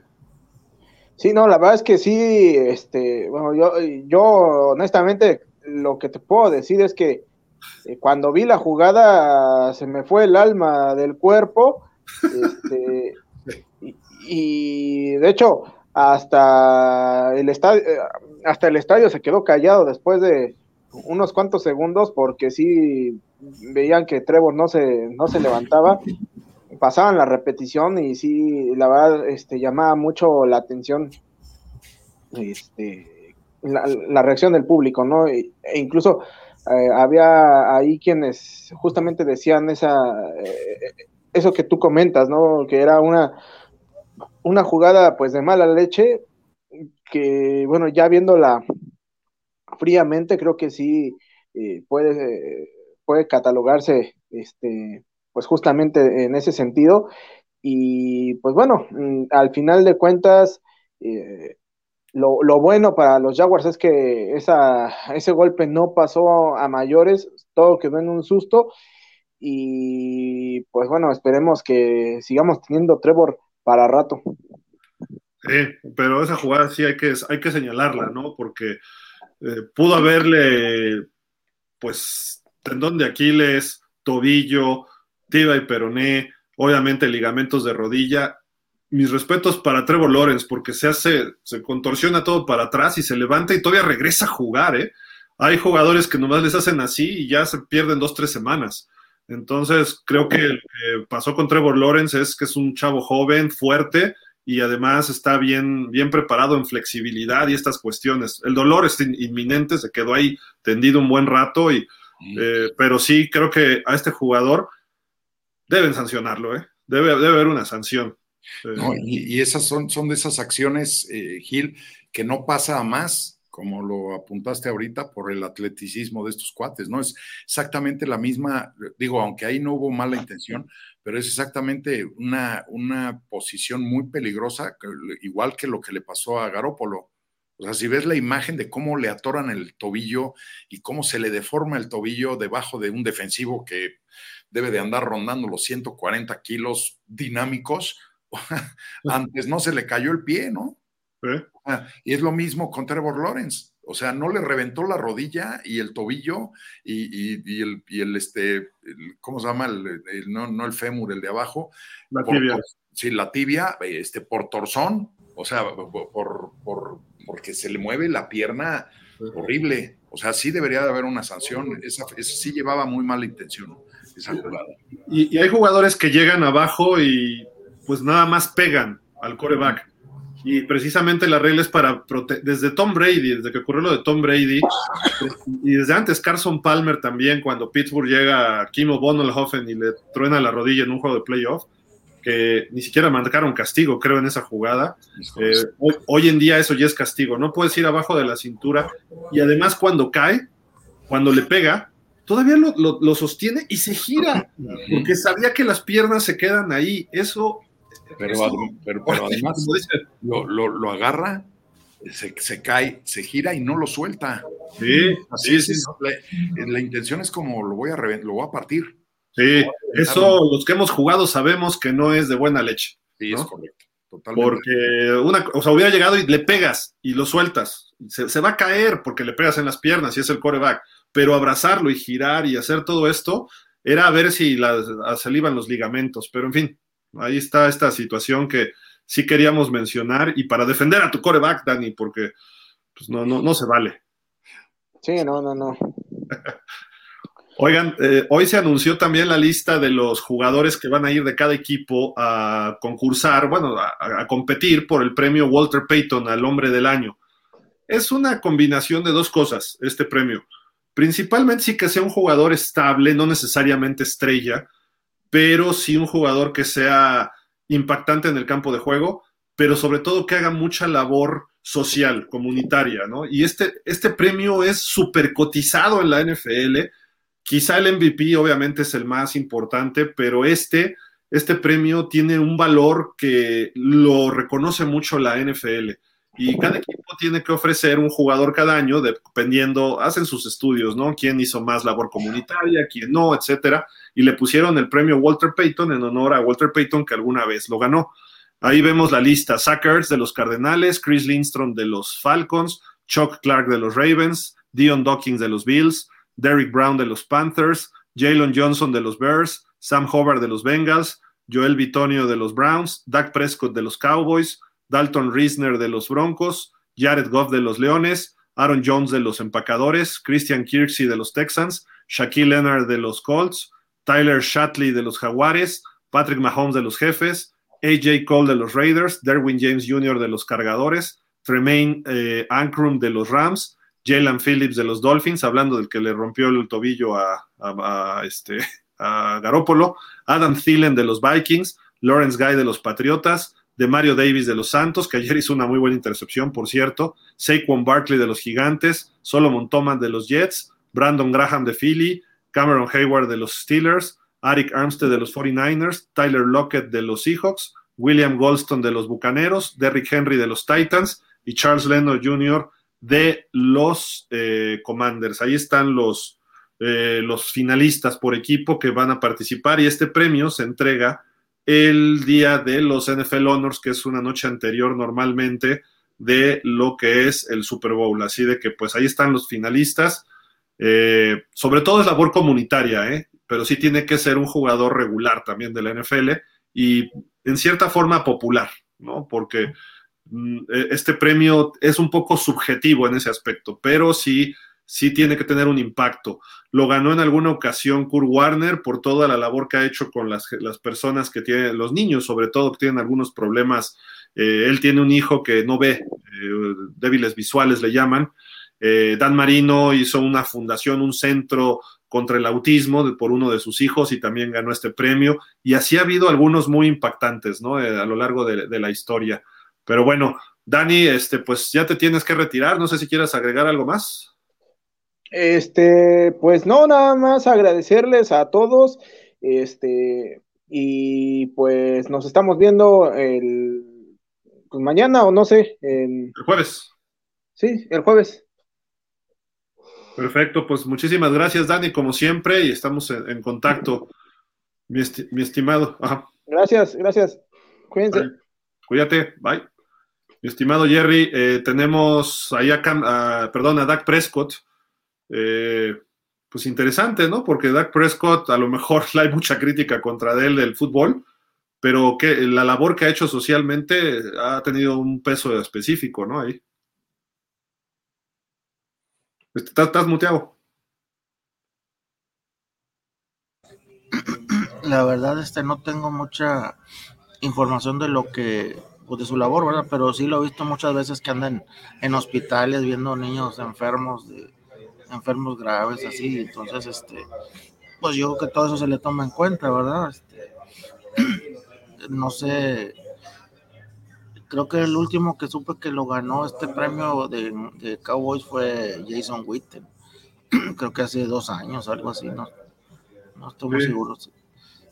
Y pues no, no cualquiera lo, no es tan, tan fácil de ganarlo, ¿verdad?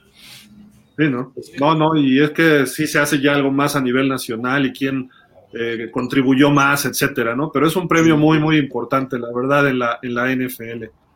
Eh, pues no sé, este, Ponce, ¿algo más que quieras agregar antes de ir a leer comentarios de nuestros amigos? No, no, yo creo que, este, digo, este es un premio que eh, sí ya es tradición. El ganar, ahí sí depende, pues, totalmente de lo que hagan para mejorar sus comunidades. Y sí hay jugadores que se, empeñan, se aplican durísimo, aunque no necesariamente brillan tanto en la cancha, Gil. Pero bueno, finalmente este, ellos hacen sus evaluaciones y conceden este premio al que consideren que trae el mejor balance dentro y fuera de la cancha. Sí, correcto, correcto. Pues bueno, vamos a leer comentarios de nuestros amigos. Ah, bueno, rapidísimo. Esta semana ya pueden regresar de la lista de lesionados dos Raiders. No lo comentó hace rato este, nuestro amigo en columna en su podcast, pero es Hunter Renfro y Darren Waller. Y están jugando muy bien los Raiders. Así de que, ojo, quien los vaya a enfrentar, si todavía regresan ellos dos, Davante Adams, Josh Jacobs y Derek Carr están ya en sincronía. La defensiva está jugando excelente, otra vez Max Crosby. Eh, Chandler Jones ya apareció. Eh, cuidado con los Raiders, pues es a lo que vamos, que si ganan sus cinco partidos, van 5-7, si ganan los últimos cinco, estarían en playoff.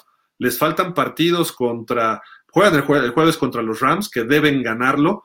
Luego tienen por ahí a los Patriotas, tienen por ahí a los Raiders, que son con equipos con los que están peleando esa octava posición ahorita en la conferencia americana, y cierran contra San Francisco y contra Kansas en casa. Entonces, quizá Kansas ya esté calificado y pudiera ser un partido que ganen.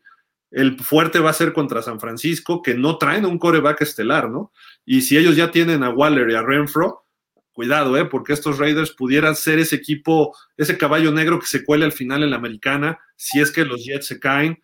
Eh, pues esperemos que no Miami, pero Miami ya se vio una realidad ahí contra San Francisco y a lo mejor otro equipo que pudiera, los Titanes van de líderes divisionales, es difícil que los saquen de ahí, pero pudiera ser Miami o Jets el equipo que se caiga y los Chargers también están peleando con ellos, que están en 6-6, así de que ojo, los Raiders puede ser un equipo peligroso lo que resta de la temporada. Pues vámonos a leer comentarios por acá. Dice Alex Sánchez, buenas noches a todo el panel, coincido completamente con Daniel, Maika es la identidad y cara de la defensiva en cuanto a secundaria, San Francisco es mejor, pero Dallas como unidad es mejor. ¿Ok? También nos dice, amigos, les comento que OBJ no llegará a Dallas, por lo menos en temporada regular. No pasó las pruebas físicas y se rumora que si vuelve a jugar será a mediados de enero, por lo que olvidemos esto, ya que no es algo bueno. ¿Ok? Esa es noticia fresca, supongo, ¿no? La de ahorita. Sí. Miguel Darío Pérez, buena tarde, Gil, Dani, Ponce, Gerardo. Pues en la receta final de la temporada, ¿qué tanto elevará su nivel a línea de Miami con la nueva contratación? ¿Creen que sea el eslabón que falta? Es que ayer Miami contrató a Eric Fisher, que estaba pues semi retirado, ¿no? Sí. Pero pues quién sabe si es el eslabón que falta, ¿no? Digo, ¿le va a comprar más tiempo a, a Tua? Sí, sí, sí, sí, definitivamente, ¿no? Pero tanto así como para que haga un cambio, mmm, Tua lo está haciendo bien y la ofensa lo está haciendo bien. Miami lo está haciendo bien, aunque la cara del entrenador ayer sí fue así de, pues no jueguen, ¿no? O sea, de allá al final se quedó así como, mm, faltó esa última vuelta de tuerca para que ganaran. No ayer, antier, perdón. Sí, sí, es que no, no pudo contra su, su mentor, ¿no? Con Kyle Shanahan. Es correcto, es correcto. Pero yo, yo creo que el problema, ¿no? la llegada de Eric Fisher es emergente, porque la línea ofensiva de Miami no ha cuajado en todo el año. El sistema ha favorecido a que no estemos peor. Me refiero poniéndome la playera de los Dolphins. Eh, porque se deshace rápido del balón Tua y Tua ha evitado muchas capturas y se sabe mover. Pero la realidad es que Teron Amstead pues, es un viejito muy bueno, es un viejito muy bueno, sí, pero viejito. Y del otro lado de, no tenemos tackles. Austin Jackson, Liam Aikenberg no han levantado su nivel. Miami su problema no es los receptores, no es los corredores, ni siquiera es Tua, sino es la línea ofensiva, que ha generado un, corredor de 100 yardas esta temporada y uno la temporada pasada. Así no, no es necesario hoy en día, y Miami lo está demostrando, tener corredores de 100 yardas, pero que tú puedas darte el lujo como Dallas de repente de que Hoy, hoy le damos el balón a Tony Pollard y hace 100 yardas. O hoy se lo damos a Ezekiel Elliott y hace 100 yardas. O en Cleveland, que sí es su base, Nick Chubb y Kareem Hunt. Corren lo que quieran. Cuando los Patriotas se dedican a correr con Damian Harris y con este Stevenson, lo hacen fabuloso. Miami no puede hacer eso. Pittsburgh tiene Najee Harris. Eh, no, no, sé, bueno, los, los este, 49ers tienen también dos corredores muy buenos pero es, puedes tener los mejores nombres, si no tienes línea no funciona. Uh -huh. Y Eric Fisher pues, estuvo el año pasado en Indianápolis, medio lesionado, este año llega a Miami, híjole, pues vamos a ver, ¿no? Este, también contrataron otros dos tackles la semana pasada, también de emergencia, sabían que iban contra Bousa, Bousa tuvo tres sacks contra Tua, le estuvieron pegue y pegue cada jugada, o sea, no se, se vio la diferencia. Y por eso Miami hoy no es contendiente al Super Bowl quizá esté en playoff y muy probablemente sí, pero no, cuando empiecen los catorrazos en serio, ahí ya no está para competir. Y Fisher no creo que sea la solución, ¿eh? O sea, sinceramente, es un mientras tanto, ¿no? O un por si se sigue lesionado Teron Amstead o por si se necesita un tackle con experiencia, ¿no? Nada más. Eso es lo que yo veo. Sí. Pero para mi gusto es mejor Teron, ¿eh? No sé, no sé qué sí. digan ustedes. Sí, yo creo que sí. Pero sí, sí, no, no. Bueno, lo que pasa es que hay veces que con un cambio de estos, Gil, como que se reajusta la línea. A lo mejor no es la mejor de las piezas, pero sí es la que mejor funciona con lo que ya tienes este, constituido.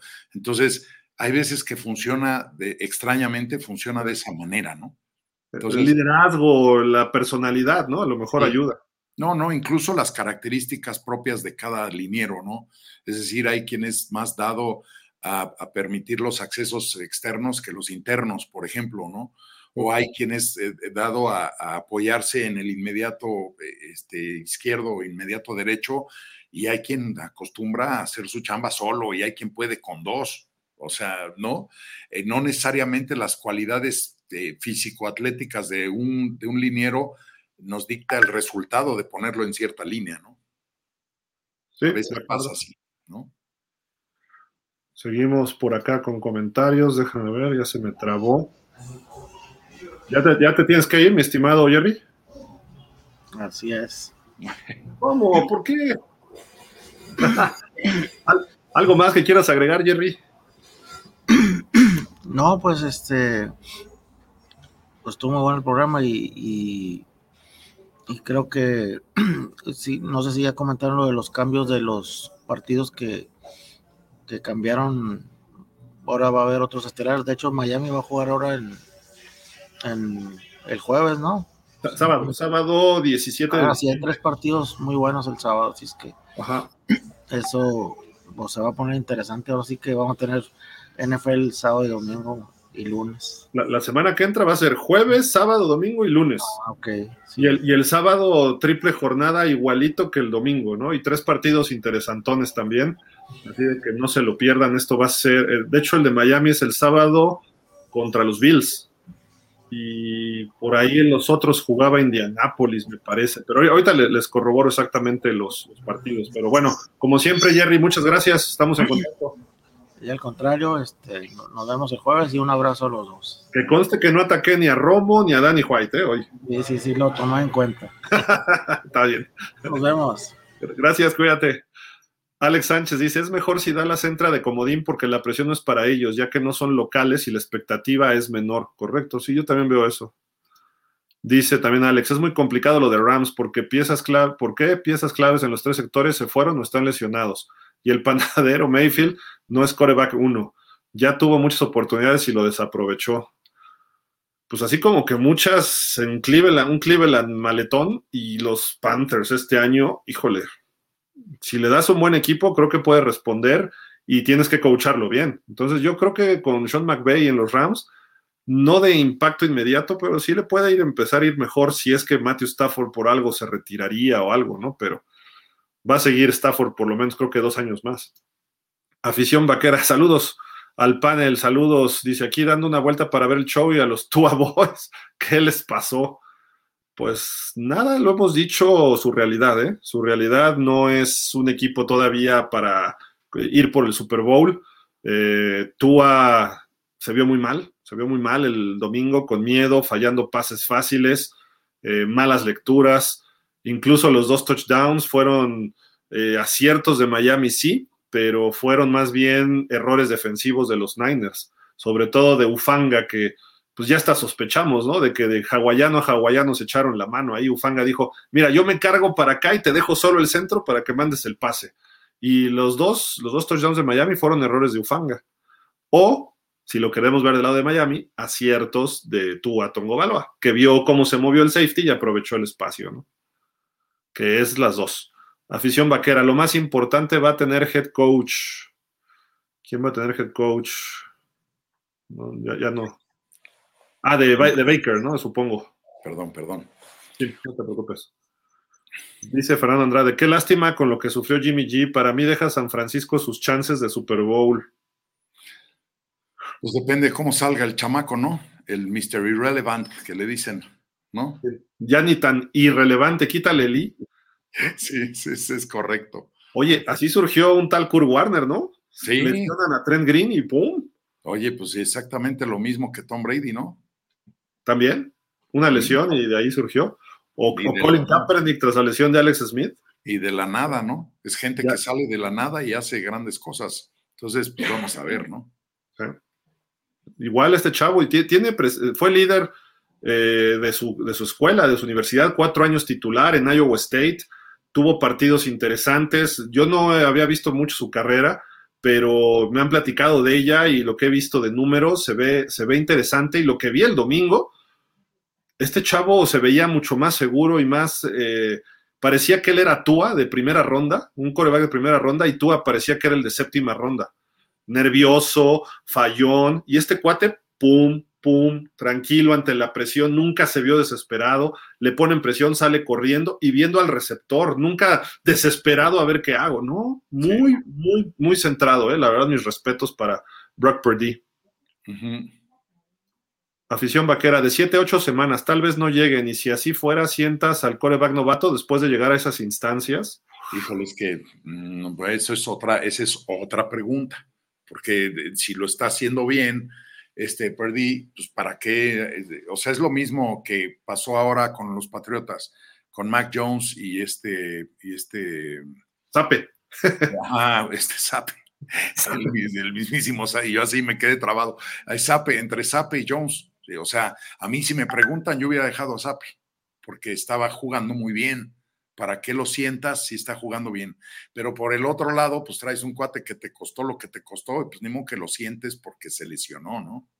Entonces, pues es lo mismo, ¿no? Yo, yo creo que es lo mismo que va a suceder aquí en San Francisco.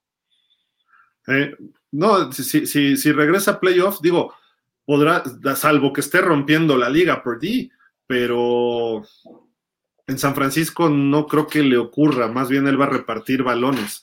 Y además, pues, ¿quién te llevó a un Super Bowl hace tres años? ¿Y sí. quién casi te lleva al Super Bowl el año pasado? Sí. Pues es Garópolo. Sí, es correcto. Aunque sí. lo critiquen y le hagan al cuento y no sé qué, ¿no? Sí, digo, tiene un techo, pero ese techo por lo menos te lleva a esas instancias, ¿no? Luego dice Fernando Andrade, sería inhumano que lo hagan regresar a Jimmy G, simplemente no le tocaba y listo. La salud es primero, no deben de apresurarlo. Pues, no, y, precisamente lo que dicen, tarda de seis a siete, de siete a ocho semanas y calculando llegaría para esas instancias. Si no hay algún setback, este, complicación, alguna complicación, ¿no? En la rehabilitación. Ajá, sí, sí, sí, sí. Afición vaquera, Jimmy, Jimmy, Jimmy G, perdón, campeón con Nueva Inglaterra. Uh. Hazme la buena, mándenlo de vuelta, ¿no? Es, dice, es más que es más falta que otros que hemos visto y no es élite, mi buen Gil. Ah, lo de Trevor Lawrence. Lo de lo de Trevor Lawrence. Es no, más falta que otros. O lo, o lo, de Baker, o lo de Baker Mayfield, ¿no? No, pero se refiere a falta de falta Ah, sí, sí, sí, es correcto, a la lesión, a la jugada, sí, que comentábamos, sí. Ah, Tre Trevor es el mejor coreback del NFL en talento, ¿eh? Sin bronca. Josh Allen lo hace. Justin Herbert lo hace, eh, Patrick Mahomes lo hace, Trevor Lawrence, todo, es el paquete completo. Sí. Su, proble su, problema no es que él no sea élite, el problema es que el equipo está todavía en un proceso de crecimiento. El año pasado fue perdido con Urban Meyer, 11 partidos. Cuando lo tomó Darrell Bevel, ¡pum! Era otro Trevor Lawrence. Este año, Trevor Lawrence está teniendo una gran temporada. Entonces, espérense tantito. O sea, este, este chavo va a ser campeón en la NFL. Sí. Y si los Jaguars no, no, no le elevan el nivel, él va a ser campeón con otro equipo. Sí, sí, sí. Va a decir, ¿saben que este equipo no me está respondiendo? Un trade. Y se va a un Pittsburgh, se va a lo mejor a Dallas, se va a lo mejor a Miami o a San Francisco, y en alguno de esos equipos es campeón. Y lo reciben con los brazos bien abiertos, ¿eh? Ahí sí, como los Rams, vendes hasta la casa de tu ex esposa, ¿no? Dice afición vaquera, saludos cordiales a toda la banda de pausa, un gusto veros. Igual, igual.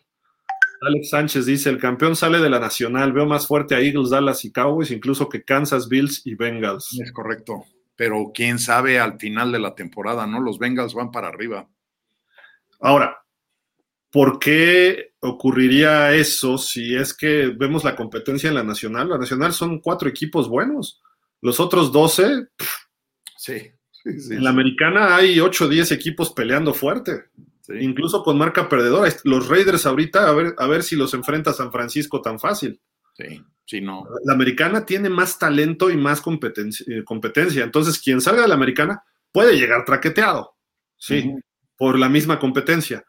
Pero como están acostumbrados a esa competencia, cuando lleguen contra los de la nacional, los de la nacional creen que están jugando contra este, los, las panteras, ¿no? Pues sí, Sí, no, y, y, sí estoy de acuerdo contigo. Tiene, tiene, tiene más nivel los equipos de la americana. Lo que pasa es que se disparan dos de la nacional que dices, uy, estos güeyes, ¿quién los va a detener, no? Sí, de acuerdo. No. Rodolfo Martínez, buenas noches a todos y feliz martes, igual. Damián Lascano, hola, buenas noches, Gil, Ponce, Jerry. ¿Qué se sabe de Baker Mayfield? ¿Sigue sin equipo? Lo de, de lo de Lamar Jackson y Jimmy me imagino, ya lo operaron y Brady rompiendo récord. Yo pensé que perdía a Tom Brady. Sí. Ya dijimos de Baker, de Lamar Jackson probablemente no juegue, está reportado semana a semana, y Jimmy G libró la operación. Brady ayer se empató nada más al Master Dan Marino, ¿no? En 20 triunfos en Monday Nights. Sí, y además rebasó a, a Peyton Manning en, en, comebacks del cuarto cuarto, ¿no? Sí. 44 ya, ya, tiene ahora. Pues ve, eso demuestra que no se puede des descartar, por más que ya esté casi cincuenteando el cuate, de cualquier manera eh, sigue y seguirá, porque es un fuera de serie ese mono. Sí, sí, totalmente. Y por ejemplo, de. Ah, ya, ya está todo ahí, sí, correcto. Dice Alex Sánchez: el sistema de San Francisco es tan bueno que hasta el tercer coreba se vio bien. no, y lo lleva bien Shanahan, ¿no? Sí. Maneja sus corebacks. Es que lo que pasa es que es eso. O sea, yo, yo creo que en, realidad el, éxito de un, de un, entrenador es no, no girar todo en torno a un solo jugador, sino construir a lo mejor no tantas estrellas, pero sí una unidad que en conjunto funcione mejor. Y eso es lo que hace Shanahan. ¿no? Y sí, tiene un montón de estrellas también. ¿eh? Ahí echas el balón así y lo cacha McCaffrey. Tiras el balón a ojos cerrados y lo cacha Kittle en el centro. Haces una reversible, la sueltas y Divo Samuel se va hasta touchdown. Sí. Playmakers para dar y regalar ahí. Todo, ¿no? Y te aburres de lanzar y ahí está McCaffrey que va a correr como se le antoje y por donde quiera, ¿no? Y hasta el otro corredor que está fuera varias semanas, y Eli Mitchell, pero ese corredor cuando esté sano también es muy bueno. Es correcto. Damián Lascano dice, pero también dije, si gana es por Tom Brady. Empató con Dan Marino victorias en Monday Night 20 y 44 victorias Tom Brady por 43 de Peyton en el último cuarto, perdiendo, perdiendo el juego y obteniendo la victoria. Esperemos que el señor irrelevante se vea como ante los Dolphins y de ahí al Super Bowl. ¿Se acuerdan de 49ers en el 87, 15 victorias y, un, y perder un playoff contra vikingos 8-8 y ganó? Sí, pero fue, fue el año de la huelga de los esquiroles y quedó 13-2 y habían quedado 12-3 los Santos y los vikingos echaron primero a los Santos en el comodín y luego se echaron a los Niners. Sí, sí, es correcto. Y la final estuvieron cerca de pegar a los Redskins. Perdieron 17-10 y estuvieron muy, el partido estaba al tiro, ¿no? Sí, sí, sí. Alex Sánchez, qué récords le quedan a Dan Marino. Pues el de hijos, creo, nada más. Ah, sí, bueno, ya se lo rompió Philip Rivers, yo creo también. Ah, bueno, y también que este, tiene unos centradones ahí en su restaurante en Miami, ¿no? sí. ¿No? Su, estatua, ¿no? Afuera del estadio, ese es su Eso, eso también, no todo el mundo lo tiene, eso sí hay que decirlo, ¿eh? Eh, dice, a ver, espérenme por acá, dice Miguel Darío Pérez Gil, ¿no crees que pudiera haber sido un mal día de Tua siendo imparcial y tratando de analizar fríamente? Contéstalo tú, este, mi estimado. No, yo, me, callo. Yo no, no, tú, tú, Yo creo que no. Yo creo que, funcionó muy como debía de funcionar este, el ataque de, San Francisco. Entonces, eh, perdón, la defensa de San Francisco. Entonces, no, ese es el alcance real de Tua, ¿no? Que no es malo, pero, pero cuando la defensa es, es, considerablemente mejor, pues ahí, ahí, ahí salta, ¿no? Y sí, yo no sé si vieron esa toma al final, eh, creo que es cuando falla el gol de campo, un, gol de campo al final, Miami, no sé qué pasó, y que le, toman un close-up al entrenador y tiene la cara así de, ¿cómo es posible? Tiene la cara así de, no, o sea, ya no alcanzó. Eh, eso es para lo que alcanzó. Y no está mal, yo, yo creo que Miami no es un mal equipo pero... Faltan cosas, ¿no? En Miami todavía. Es correcto, yo creo que Miami está para ser campeón el año que viene no este. Mira, para que Tua se vea verdaderamente élite en estos partidos, a mí no me, no, no me preocupa que le meta tres touchdowns sin intercepción a Detroit, a Chicago, a Texans, a Cleveland, incluso a Pittsburgh cuando lo enfrentamos. Pues no es el mismo Pittsburgh, ¿no? Que eran los cinco victorias que llevaba Miami antes de, de los Niners. Y lo venimos diciendo y todo el mundo, wow, es que está rompiendo récords y el rating, sí, sí, nueve touchdowns sin intercepción en tres partidos, sí, ok. ¿Qué le hizo a los Niners? Sí. Dos touchdowns, uno hasta el final, ya cuando tenía dos intercepciones. Y las dos intercepciones fueron culpa de él. Una va rolando a su izquierda, va a Tyreek Hill hacia el flat y, y, pone el pase adentro. Tyreek Hill, por más que le intentó, lo desvía y le queda al defensivo Franco. Sí. La otra, ya estaba con miedo Tua de los golpes y se deshace del balón como puede y además se cae el receptor de Miami, que era el corredor. Le cae en las manos al defensivo de, San Francisco. Pero hubo por lo menos cuatro pases largos que pudo haber completado con Jalen Waddle y hubieran sido ganancias grandes. Atrás de los linebackers y los safeties andaban perdidos y le falló la puntería. Andaba errático. Puede ser un mal día de errático, sí, de puntería, pero ¿por qué estaba errático? Porque sabía que le estaban poniendo presión, porque sabía de la defensa de los Niners. Sí. Y eso, por ejemplo, Josh Allen, Patrick Mahomes, dicen, ah, está la mejor defensa, no importa. Y lanza los pases y sigue jugando de la misma forma. Y aún así te van a hacer alguna buena o dos buenas los, los defensivos. Sí. Si juegas mal, te van a acabar. Y Tua se vio mal en este partido. Se vio como el Tua contra los Titanes el año pasado, o el Tua de hace dos años contra los Bills, en los partidos clave. Y se vio como el Tua que en ese mismo estadio perdió el campeonato colegial nacional contra Clemson, contra Trevor Lawrence, hablando de Trevor Lawrence. Se vio mal en ese partido con Alabama. Entonces, Tua es un coreback consistente que si le quitas lo que ha estado haciendo bien, pases al centro, porque eso es lo que hace Miami. Tua es bueno dentro de los números, en los tres quintos internos del campo. En el flat no puede. En Sí, los largos profundos a la lateral no puede. Entonces, él ahí adentro es todo, todo, todo, todo. Se lo quitaron los Niners, todos los linebackers de los Niners, su primera lectura. Además, corrieron 15 yardas los Dolphins, no sé, una porquería. Cada, cada vez que salía la jugada, cualquiera de sus linebackers por lo menos le ponía una mano al receptor y se iban a la zona del centro a cubrir. Estuvo a punto de interceptar un pase Fred Warner. Le Mm. quedó un poquito alto, pero Tua lo leyó mal. Lo leyó Sí. mal. Porque ese pase no lo sueltas. Sí, no, yo, yo creo que eso es, eso es para lo que, o sea, contestándole a Miguel Darío, yo, yo creo que eso es para lo que le alcanza a Tua.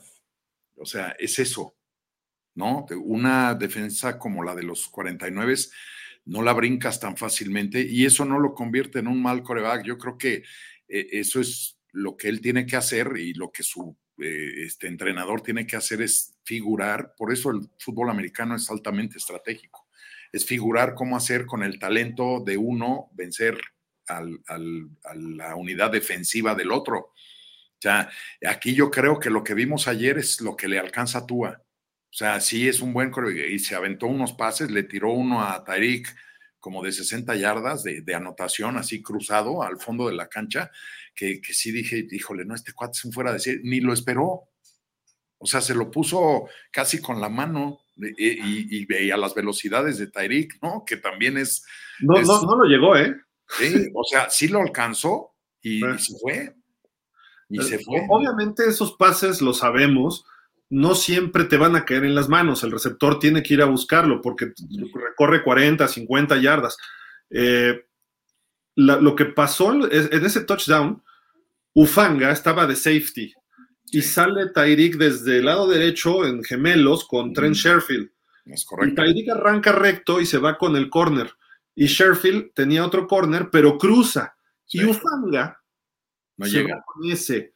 ¿Por qué? Porque saben que Tua no te va a comer a la larga. Entonces se fueron a cubrir el corto y, y empieza a cruzar el campo en una trayectoria de poste. Ese pase tenía que haber sido una línea al primer poste.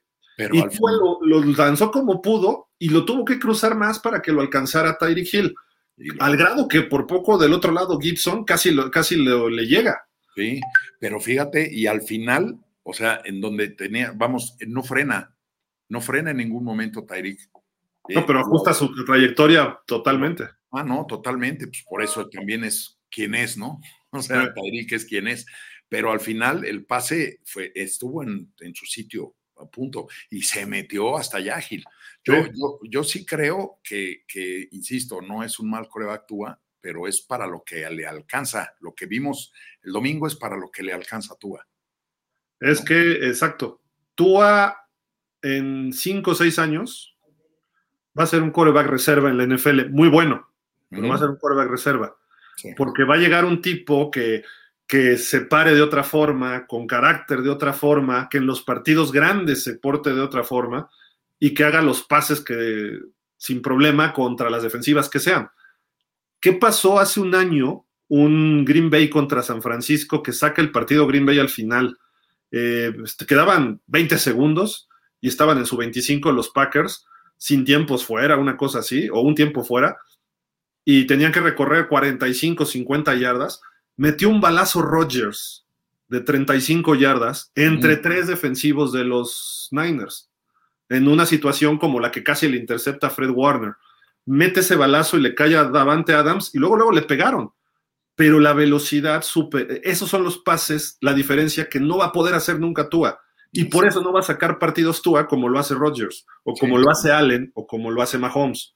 Totalmente. Entonces, por eso Tua no le va a alcanzar para más en la NFL, eh, sobre todo en partidos importantes que vas abajo. Si todo sale bien, y para que a todo le salga bien a Tua, necesitas tener la mejor línea ofensiva, y ahorita no la tiene. Es correcto. Yo, yo, yo, yo, yo, por eso decía hace rato, y, me va a salir sangre de la nariz y de las orejas y de los ojos y de la boca, por, mi naturaleza patriota, pero eh, Miami es campeón no este año, es el año que viene. El año que viene, sí. Faltan gordos. Sí, sí, pues sí, es eso, es eso, ¿no? Y, lo, está, y lo está sufriendo Tua, ¿no? Porque si le dieran más, vamos a decir, a Tua le das un segundo más y te destroza. Sí. Le tienes es, muy preciso. Le, tienes que comprar un segundo más, una línea que le dé un segundo más y vas a ver. Y este año ha habido chispazos, pero están muy, está viejo Teron Amstead y los otros no han cuajado. Tienes que traer un GAR y dos tackles el año que entra. Sí. En el draft, novatos, veteranos, como sea, pero tienes que surtir. Y sobre todo acá va a haber que, o sea, vigilar. Usualmente el, el, blind side es el lado izquierdo y acá con Miami es al revés. Es el lado derecho porque tú es zurdo. Entonces necesitan reforzar el lado derecho así o sí. Bousa alineó ahora frente al tackle derecho, ¿eh? este partido, casi todas. Eso, es eso. O sea, por eso le metieron la presión a Tua y por eso Tua estaba como chango de alambre, el güey, porque ya, ya sentía que, lo llamaba la Virgen, ¿no? O sea, sí, se deshacía de inmediato el valor. Si hubiera tenido un, buen blindside, eh, este, un buen tackle y un buen guard del lado derecho, más el cuate no se preocupa más que de poner el pase en donde debe de. Exacto. Pero ayer, se, de antier, perdón, se tuvo que preocupar primero por su supervivencia y ya después por colocar el pase, ¿no? Entonces, un, segundo más que le compren a Tua en el draft del año que viene y vas a ver. Sí, sí, y el primero es que no tenemos pick de primera ronda, pero hay de segunda uno y creo que dos de tercera, una cosa así. Yo, yo creo por la sanción al dueño, ¿eh? Al babotas del dueño, pero bueno. Sí. Damián Lascano ganó Vikingos y ese año Washington ganó el Super Bowl a Denver con el quarterback Doug Williams, quarterback de Washington. Yo creo que con Jimmy G, 49ers estaba para playoff y tenemos esa defensa de miedo. Vamos, Niners. Sí, correcto. De acuerdo, totalmente. René Andrade, tú a chiquito bebé será tricampeón de la NFL. Traigan una jaula, por favor. Fuertes declaraciones. sí, sí, sí. Si gana uno, me doy por bien servido. sí, sí, sí, sí. Joel de la Cruz. En ese juego, las defensivas de Vikings, Chris Dolman y Kid Millar traían un apresurado y en el suelo a Montana. A mí me hubiese gustado ver en ese juego como relevo a Steve Young.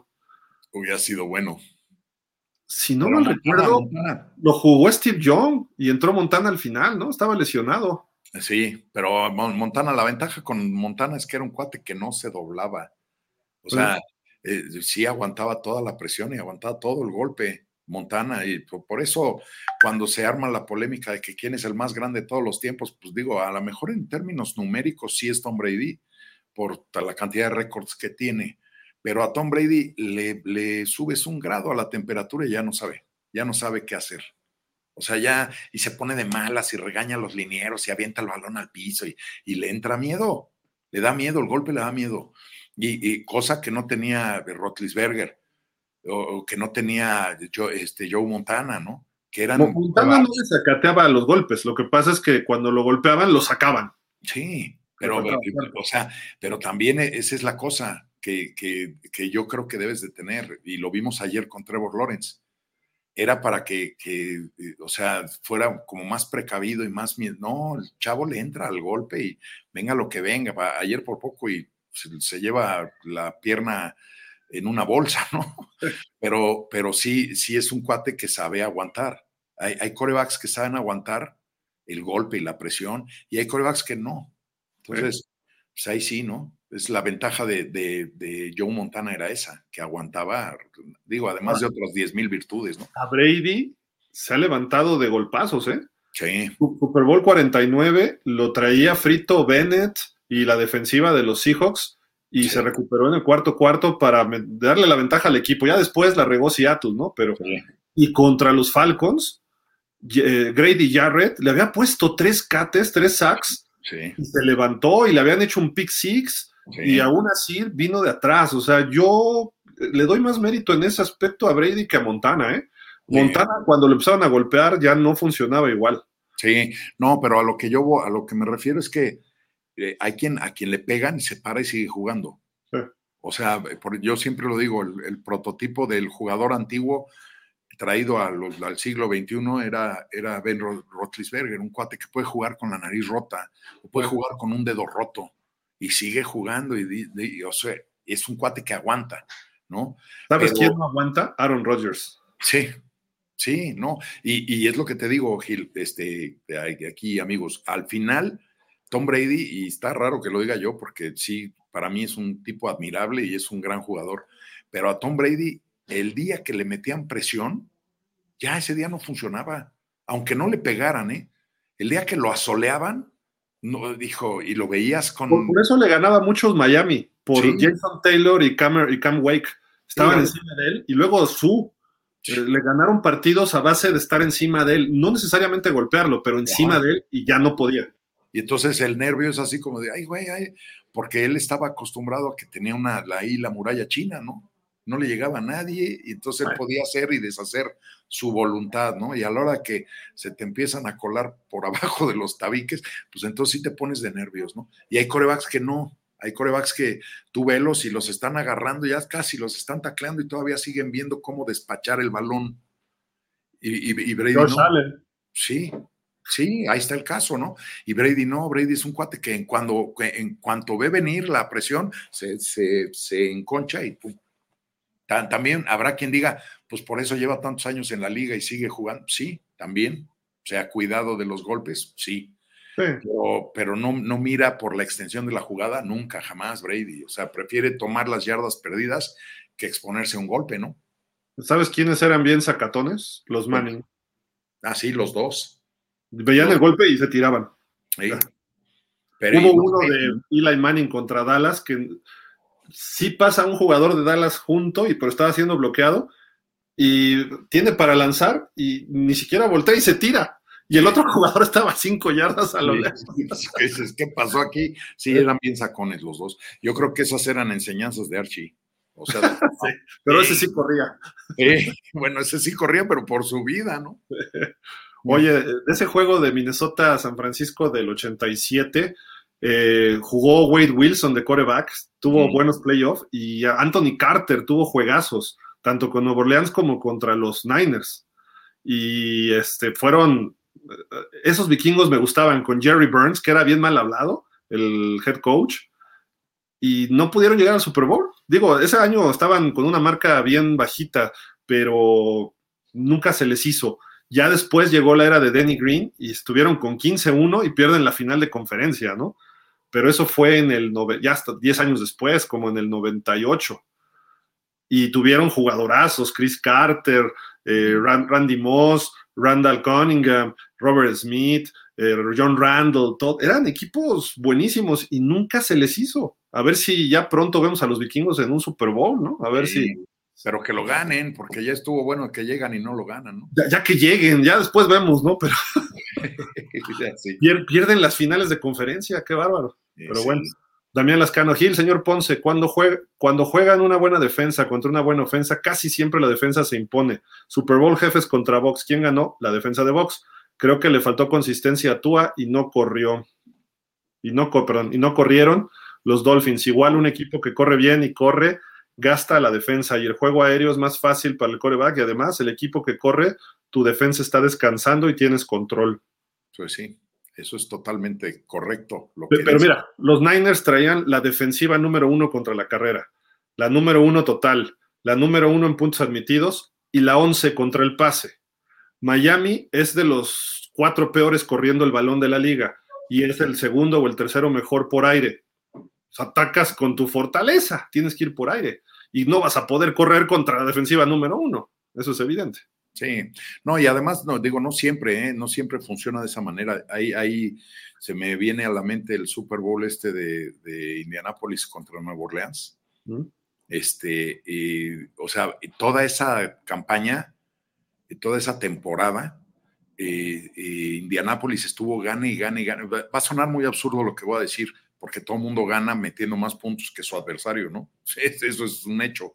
Pero en el caso de Indianápolis es que eh, anotaban mucho más de los muchos más que les anotaban. O sea, si, si no tenían una buena defensa, les metían 35 puntos, pero ellos metían 46. Y entonces siempre ganaban y siempre ganaban. Es que es, digo, es una, una raya en el agua, ¿no? Usualmente es como dice este Damián, ¿no? Que ah, es al revés. O sea, la, la, defensa es la que gana el juego, usualmente, ¿no? Sí, sí, sí. O sea, hoy en día se necesita a veces más ofensiva, ¿eh?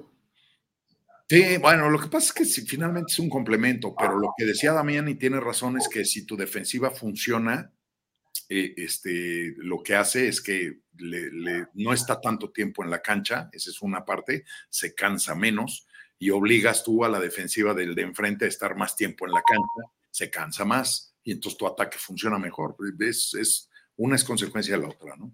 Sí, sí, claro. Dice Fernando Andrade, yo solo sé que los Niners son la mejor defensiva y ya llevaba varios juegos colgando el cero. Nada más se toparon a Supertúa y pácatelas. Creo que le va a los delfines. ¿ah? Sí. Dice por acá Rodolfo Martínez, un mal partido cualquiera lo tiene. A Tua hay que calificarlo hasta el final de la temporada y a ver hasta dónde nos lleva. Y entonces si, Miami tendrá que ver. Entonces sí, Miami, sí. Pues sí. Dice por acá, este, también Damián Lascano, control de juego Hill, único coreback zurdo, NFL Steve Young, cómo corría Steve, no por sistema, por jugadas rotas, un gran coreback, lástima de sus conmociones que tuvo y lo retiró. Otro buen coreback de 49ers, Jeff García, yo lo pongo igual que Tua contra Jeff García su última temporada de Steve Young, 93, tres victorias, una derrota, y entró Jeff y ganó uno y perdió 11 ese año. Se cayó 49ers, Amillo Montana tackle gigantes en final de conferencia casi lo matan. Había otro zurdito, se van a acordar de él, de cuando nació la franquicia de los halcones marinos de Seattle, este Jim Zorn, que era este zurdo y tenía un receptor maravilloso, Steve Largent, que por cierto creo que acaba de entrar al Salón de la Fama apenas. No, ya, ya tiene rato, ¿eh? No, es cierto, este, perdón, este Jim Zorn, ¿no? No, Zorn, Zorn no, ¿eh? Yo creo que sí, ¿no? Este, Son fue buen coach de corebacks y coach ofensivo. Tuvo ahí sus buenas épocas. Estuvo con, con Seattle, estuvo con Seattle y con Washington, hasta fue head coach. No le fue muy bien, pero. no, nada, que, nada, digno de escribir a casa, dicen. Pero sí era, era, era zurdo y era un buen coreback. No, nada extrasensorial. Pero es cuando los, los Seahawks están en la americana en la misma división de, los jefes y los raiders y los cargadores. ¿Cuál es el mejor zurdo en la historia para ti? Híjole. Esa sí es una buena pregunta. ¿Stabler? ¿El Boomer? ¿Steve no, Young? no, yo creo que Stabler, ¿eh? Stabler. Eh, Ken Stabler. Sí, sí, era una maravilla ese cuate. Y era otro juego, además, ¿no? Eh, no, no, no sé. Ahí empezaron a lanzar más pero ancestralmente era un juego terrestre, ¿no? El de toda la liga. Eh. Entonces, sí, Ken Stabler, y además, pues tenía una puntería envidiable, él, ¿no? Hasta que pudo ganar el Super Bowl porque se encontraba a Pittsburgh cada año y finalmente encontró por ahí el caminito. Era una pesadilla, ¿no? Ya vamos a acabar. Fernando Andrade dice: el problema es que Dolphins es un equipo que contrata uno bueno y se van dos o tres buenos.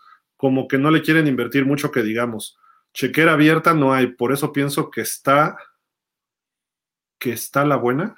Que esta es la buena. Esta es la buena, ¿no? Debe ser, sí. Debe de ser. Rodolfo dice también, si como dice el señor Ponce es para lo que le alcanza a Tua, pues ya de una vez que Miami empiece a buscar otra opción.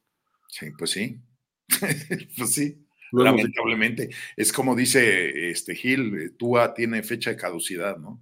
Va a durar unas temporadas en muy buen nivel y ya después va, se va, se va a ir diluyendo. No, no es un cuate que vaya a ser dinastía como Mahomes o como Josh Allen o como Tom Brady, ¿no? Tua no va a ser así, yo creo. Sí, sí. Sí, puede ganar el Super Bowl, sí, pero difícilmente tricampeonato. No. Si logra un bicampeonato es porque Miami es una verdadera franquicia de, dinastía, leyenda, ¿no? Pero y que, encierren al dueño para que no haga de las suyas. ya, ya estoy haciendo cooperacha, ya se lo voy a comprar. sí, por favor. Rodolfo Martínez, no voy a poder estar en el show de los Dolphins, pero me gustaría escuchar el análisis de Antón. Sí, él sí va a andar, pero pues ahí lo ves después. Lo ves después, Rodolfo. Empezaremos como a las nueve ese show. Damián Lascano, 1991, final de conferencia, Niners contra Gigantes. La siguiente temporada, Montana jugó el último juego. Ese golpe fue en la espalda. Le recomendaron retirarse por salud de Montana y él seguía jugando. Gracias, Joe. Fue, fue el juego de campeonato del 90. Todo el 91 estuvo fuera. Y fue al final del 92, en el último partido que jugó y tiró dos touchdowns con San Francisco. Luego viene el trade, no trade, creo que fue gente libre, y se termina en Chiefs y llega a dos, a dos playoffs con los Chiefs. 94 y 95, perdón, 93 y 94. Es correcto.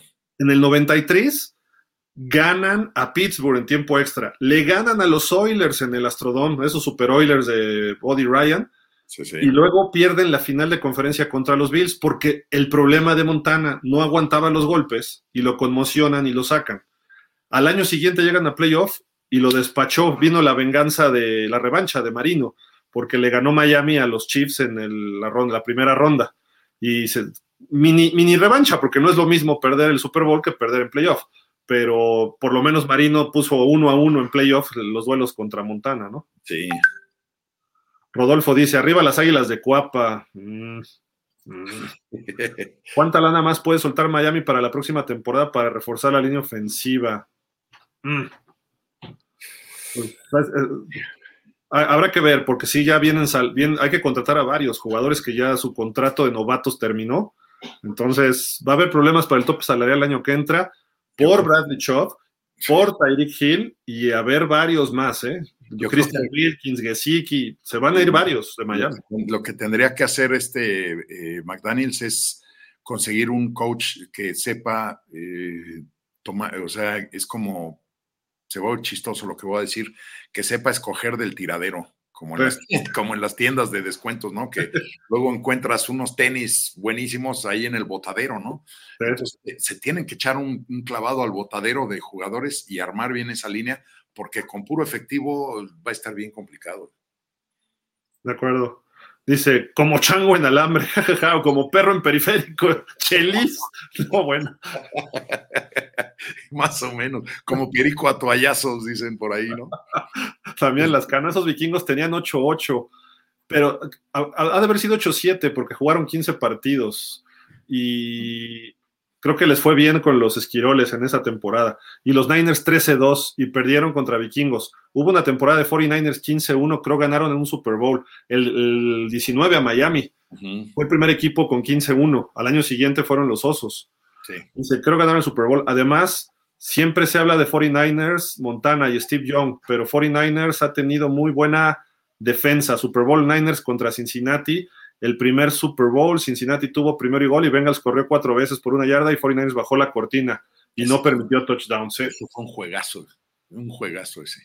Sí, Era, fue, fue, es épica esa detención de, de, los, de los Niners, ¿no? Con Jack Reynolds, Ronnie Lott, Jeff Fuller creo que ya estaba, Eric Wright, eh, estaba el, Van Horn. El de la recepción, este. No, Fanhurst, Kit Fanhurst, perdón. No, el de la recepción en. en, Clark.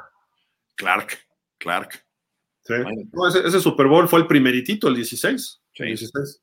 Pues ya acabamos, mi estimado este, Ponce, que ¿algo más para despedirnos? Pues no, no, nada más. Como siempre, un gusto estar aquí y estar ahí platicando con todo el mundo. Eh, muy bueno el programa, muy bueno el análisis, Miguel. Pues ahí para la próxima nos estamos viendo. Claro que sí, muchísimas gracias, como siempre, mi estimado Rodrigo. Eh, ya sabes, lunes, martes y jueves a las 5 de la tarde. Hoy empezamos tarde porque teníamos unos problemitas técnicos. Mi audio no servía. Entonces, ya, ya lo iban a iniciar este, ahorita este Dani y, Jerry, porque no, no sabía qué estaba pasando, pero reseteé todo y jaló. ¿No? volvió a jalar. No, pues perfecto. A ver si alcanzamos. Digo, yo salgo de viaje, me voy ahí de prueba con una marca automotriz, pero este regreso, sí, regreso el jueves. Eh, yo, te acompaño. sí, fíjate, voy a manejar una SUV muy bonita. No, no, no me quiero echar el comercial, pero. ¿Cuál, cuál? Tú dinos. Si se puede, dinos. Sí, claro que sí. La, una de MG que le acaban de hacer un facelift a la ZS. Ok. Es, SZ. SZ. Siempre me confundo si es SZ o ZS. Pero este, voy aquí cerca, aquí este, Atlisco, por el lado de Cuernavaca y de regreso por Puebla. Ya, ya luego te platico, mi papá tuvo un MG. Ah, sí, pero de aquellos, de los, de los que de verdad eran británicos, ¿no? De los originales, ¿eh? Sí, sí, ah, sí, sí, sí, son unos carrazos, ¿eh? Pues hasta, salió en películas ese coche alguna vez. ¿Ah, sí? Fíjate que ahorita, eh, hace unos meses fui yo a Sonora a una presentación de MG de la, de la RX8, este, que es una, una SUV de tres filas de asientos. Y estaba en, a la hora de la cena, mandaron traer ahí de un club de MG de ahí de Baja California o no sé dónde, un cuate con un MG de 1962, que es el clásico, así el trompudito de, de, de, ocho cilindros en línea, así, ve bonito el coche. Pero era de cuatro y era chiquito. Sí de dos plazas. Sí, es correcto. Era como deportivo, ¿no? Sí, sí, sí, son unos carrazos, ¿eh? Y ahora lo están haciendo bien también, los arman Hay unos coches muy bonitos, ¿eh? De los actuales. Sí, es que sabes que, que los arma Saik, que es, eh, le dicen el gigante de Oriente. Ah, es, la, armadora más grande del mundo, Saik. O sea, y hace muy bien las cosas. Lo que pasa es que aquí en México la gente le huye a los coches chinos por, por aquella experiencia espantosa este, eh, este, ¿cómo se llama el dueño de TV Azteca? Este. Salinas Pliego. Salinas Pliego, que trajo FAO aquí, que no es una mala marca, pero lo que trajo él sí era puro mugrero. Entonces la gente se quedó con la cosa de que son chinos, no sirven, pero en realidad sí sirven. Oye, los Volvo creo que ya lo están armando en China, ¿no? ¿no? Y los, y los General Motor, también Volkswagen, Mercedes-Benz también ya está armando en China.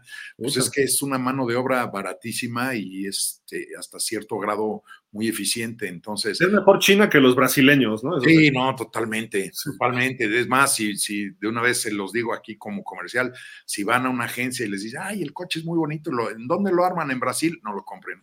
Dense la vuelta y para el otro lado.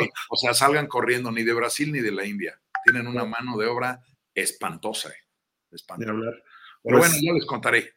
Ahí estamos, sí, te, nos, platicas, pero bueno, muchísimas gracias, Rodrigo. Gracias, obviamente, a Jerry, gracias a Dani. Hoy no pudieron estar más de, la gente de pausa, pero bueno, no se pierdan. Está ya ahorita en Jefe Sports Media y en la ronda futbolera, la ronda mundialista con los mejores expertos del fútbol en México.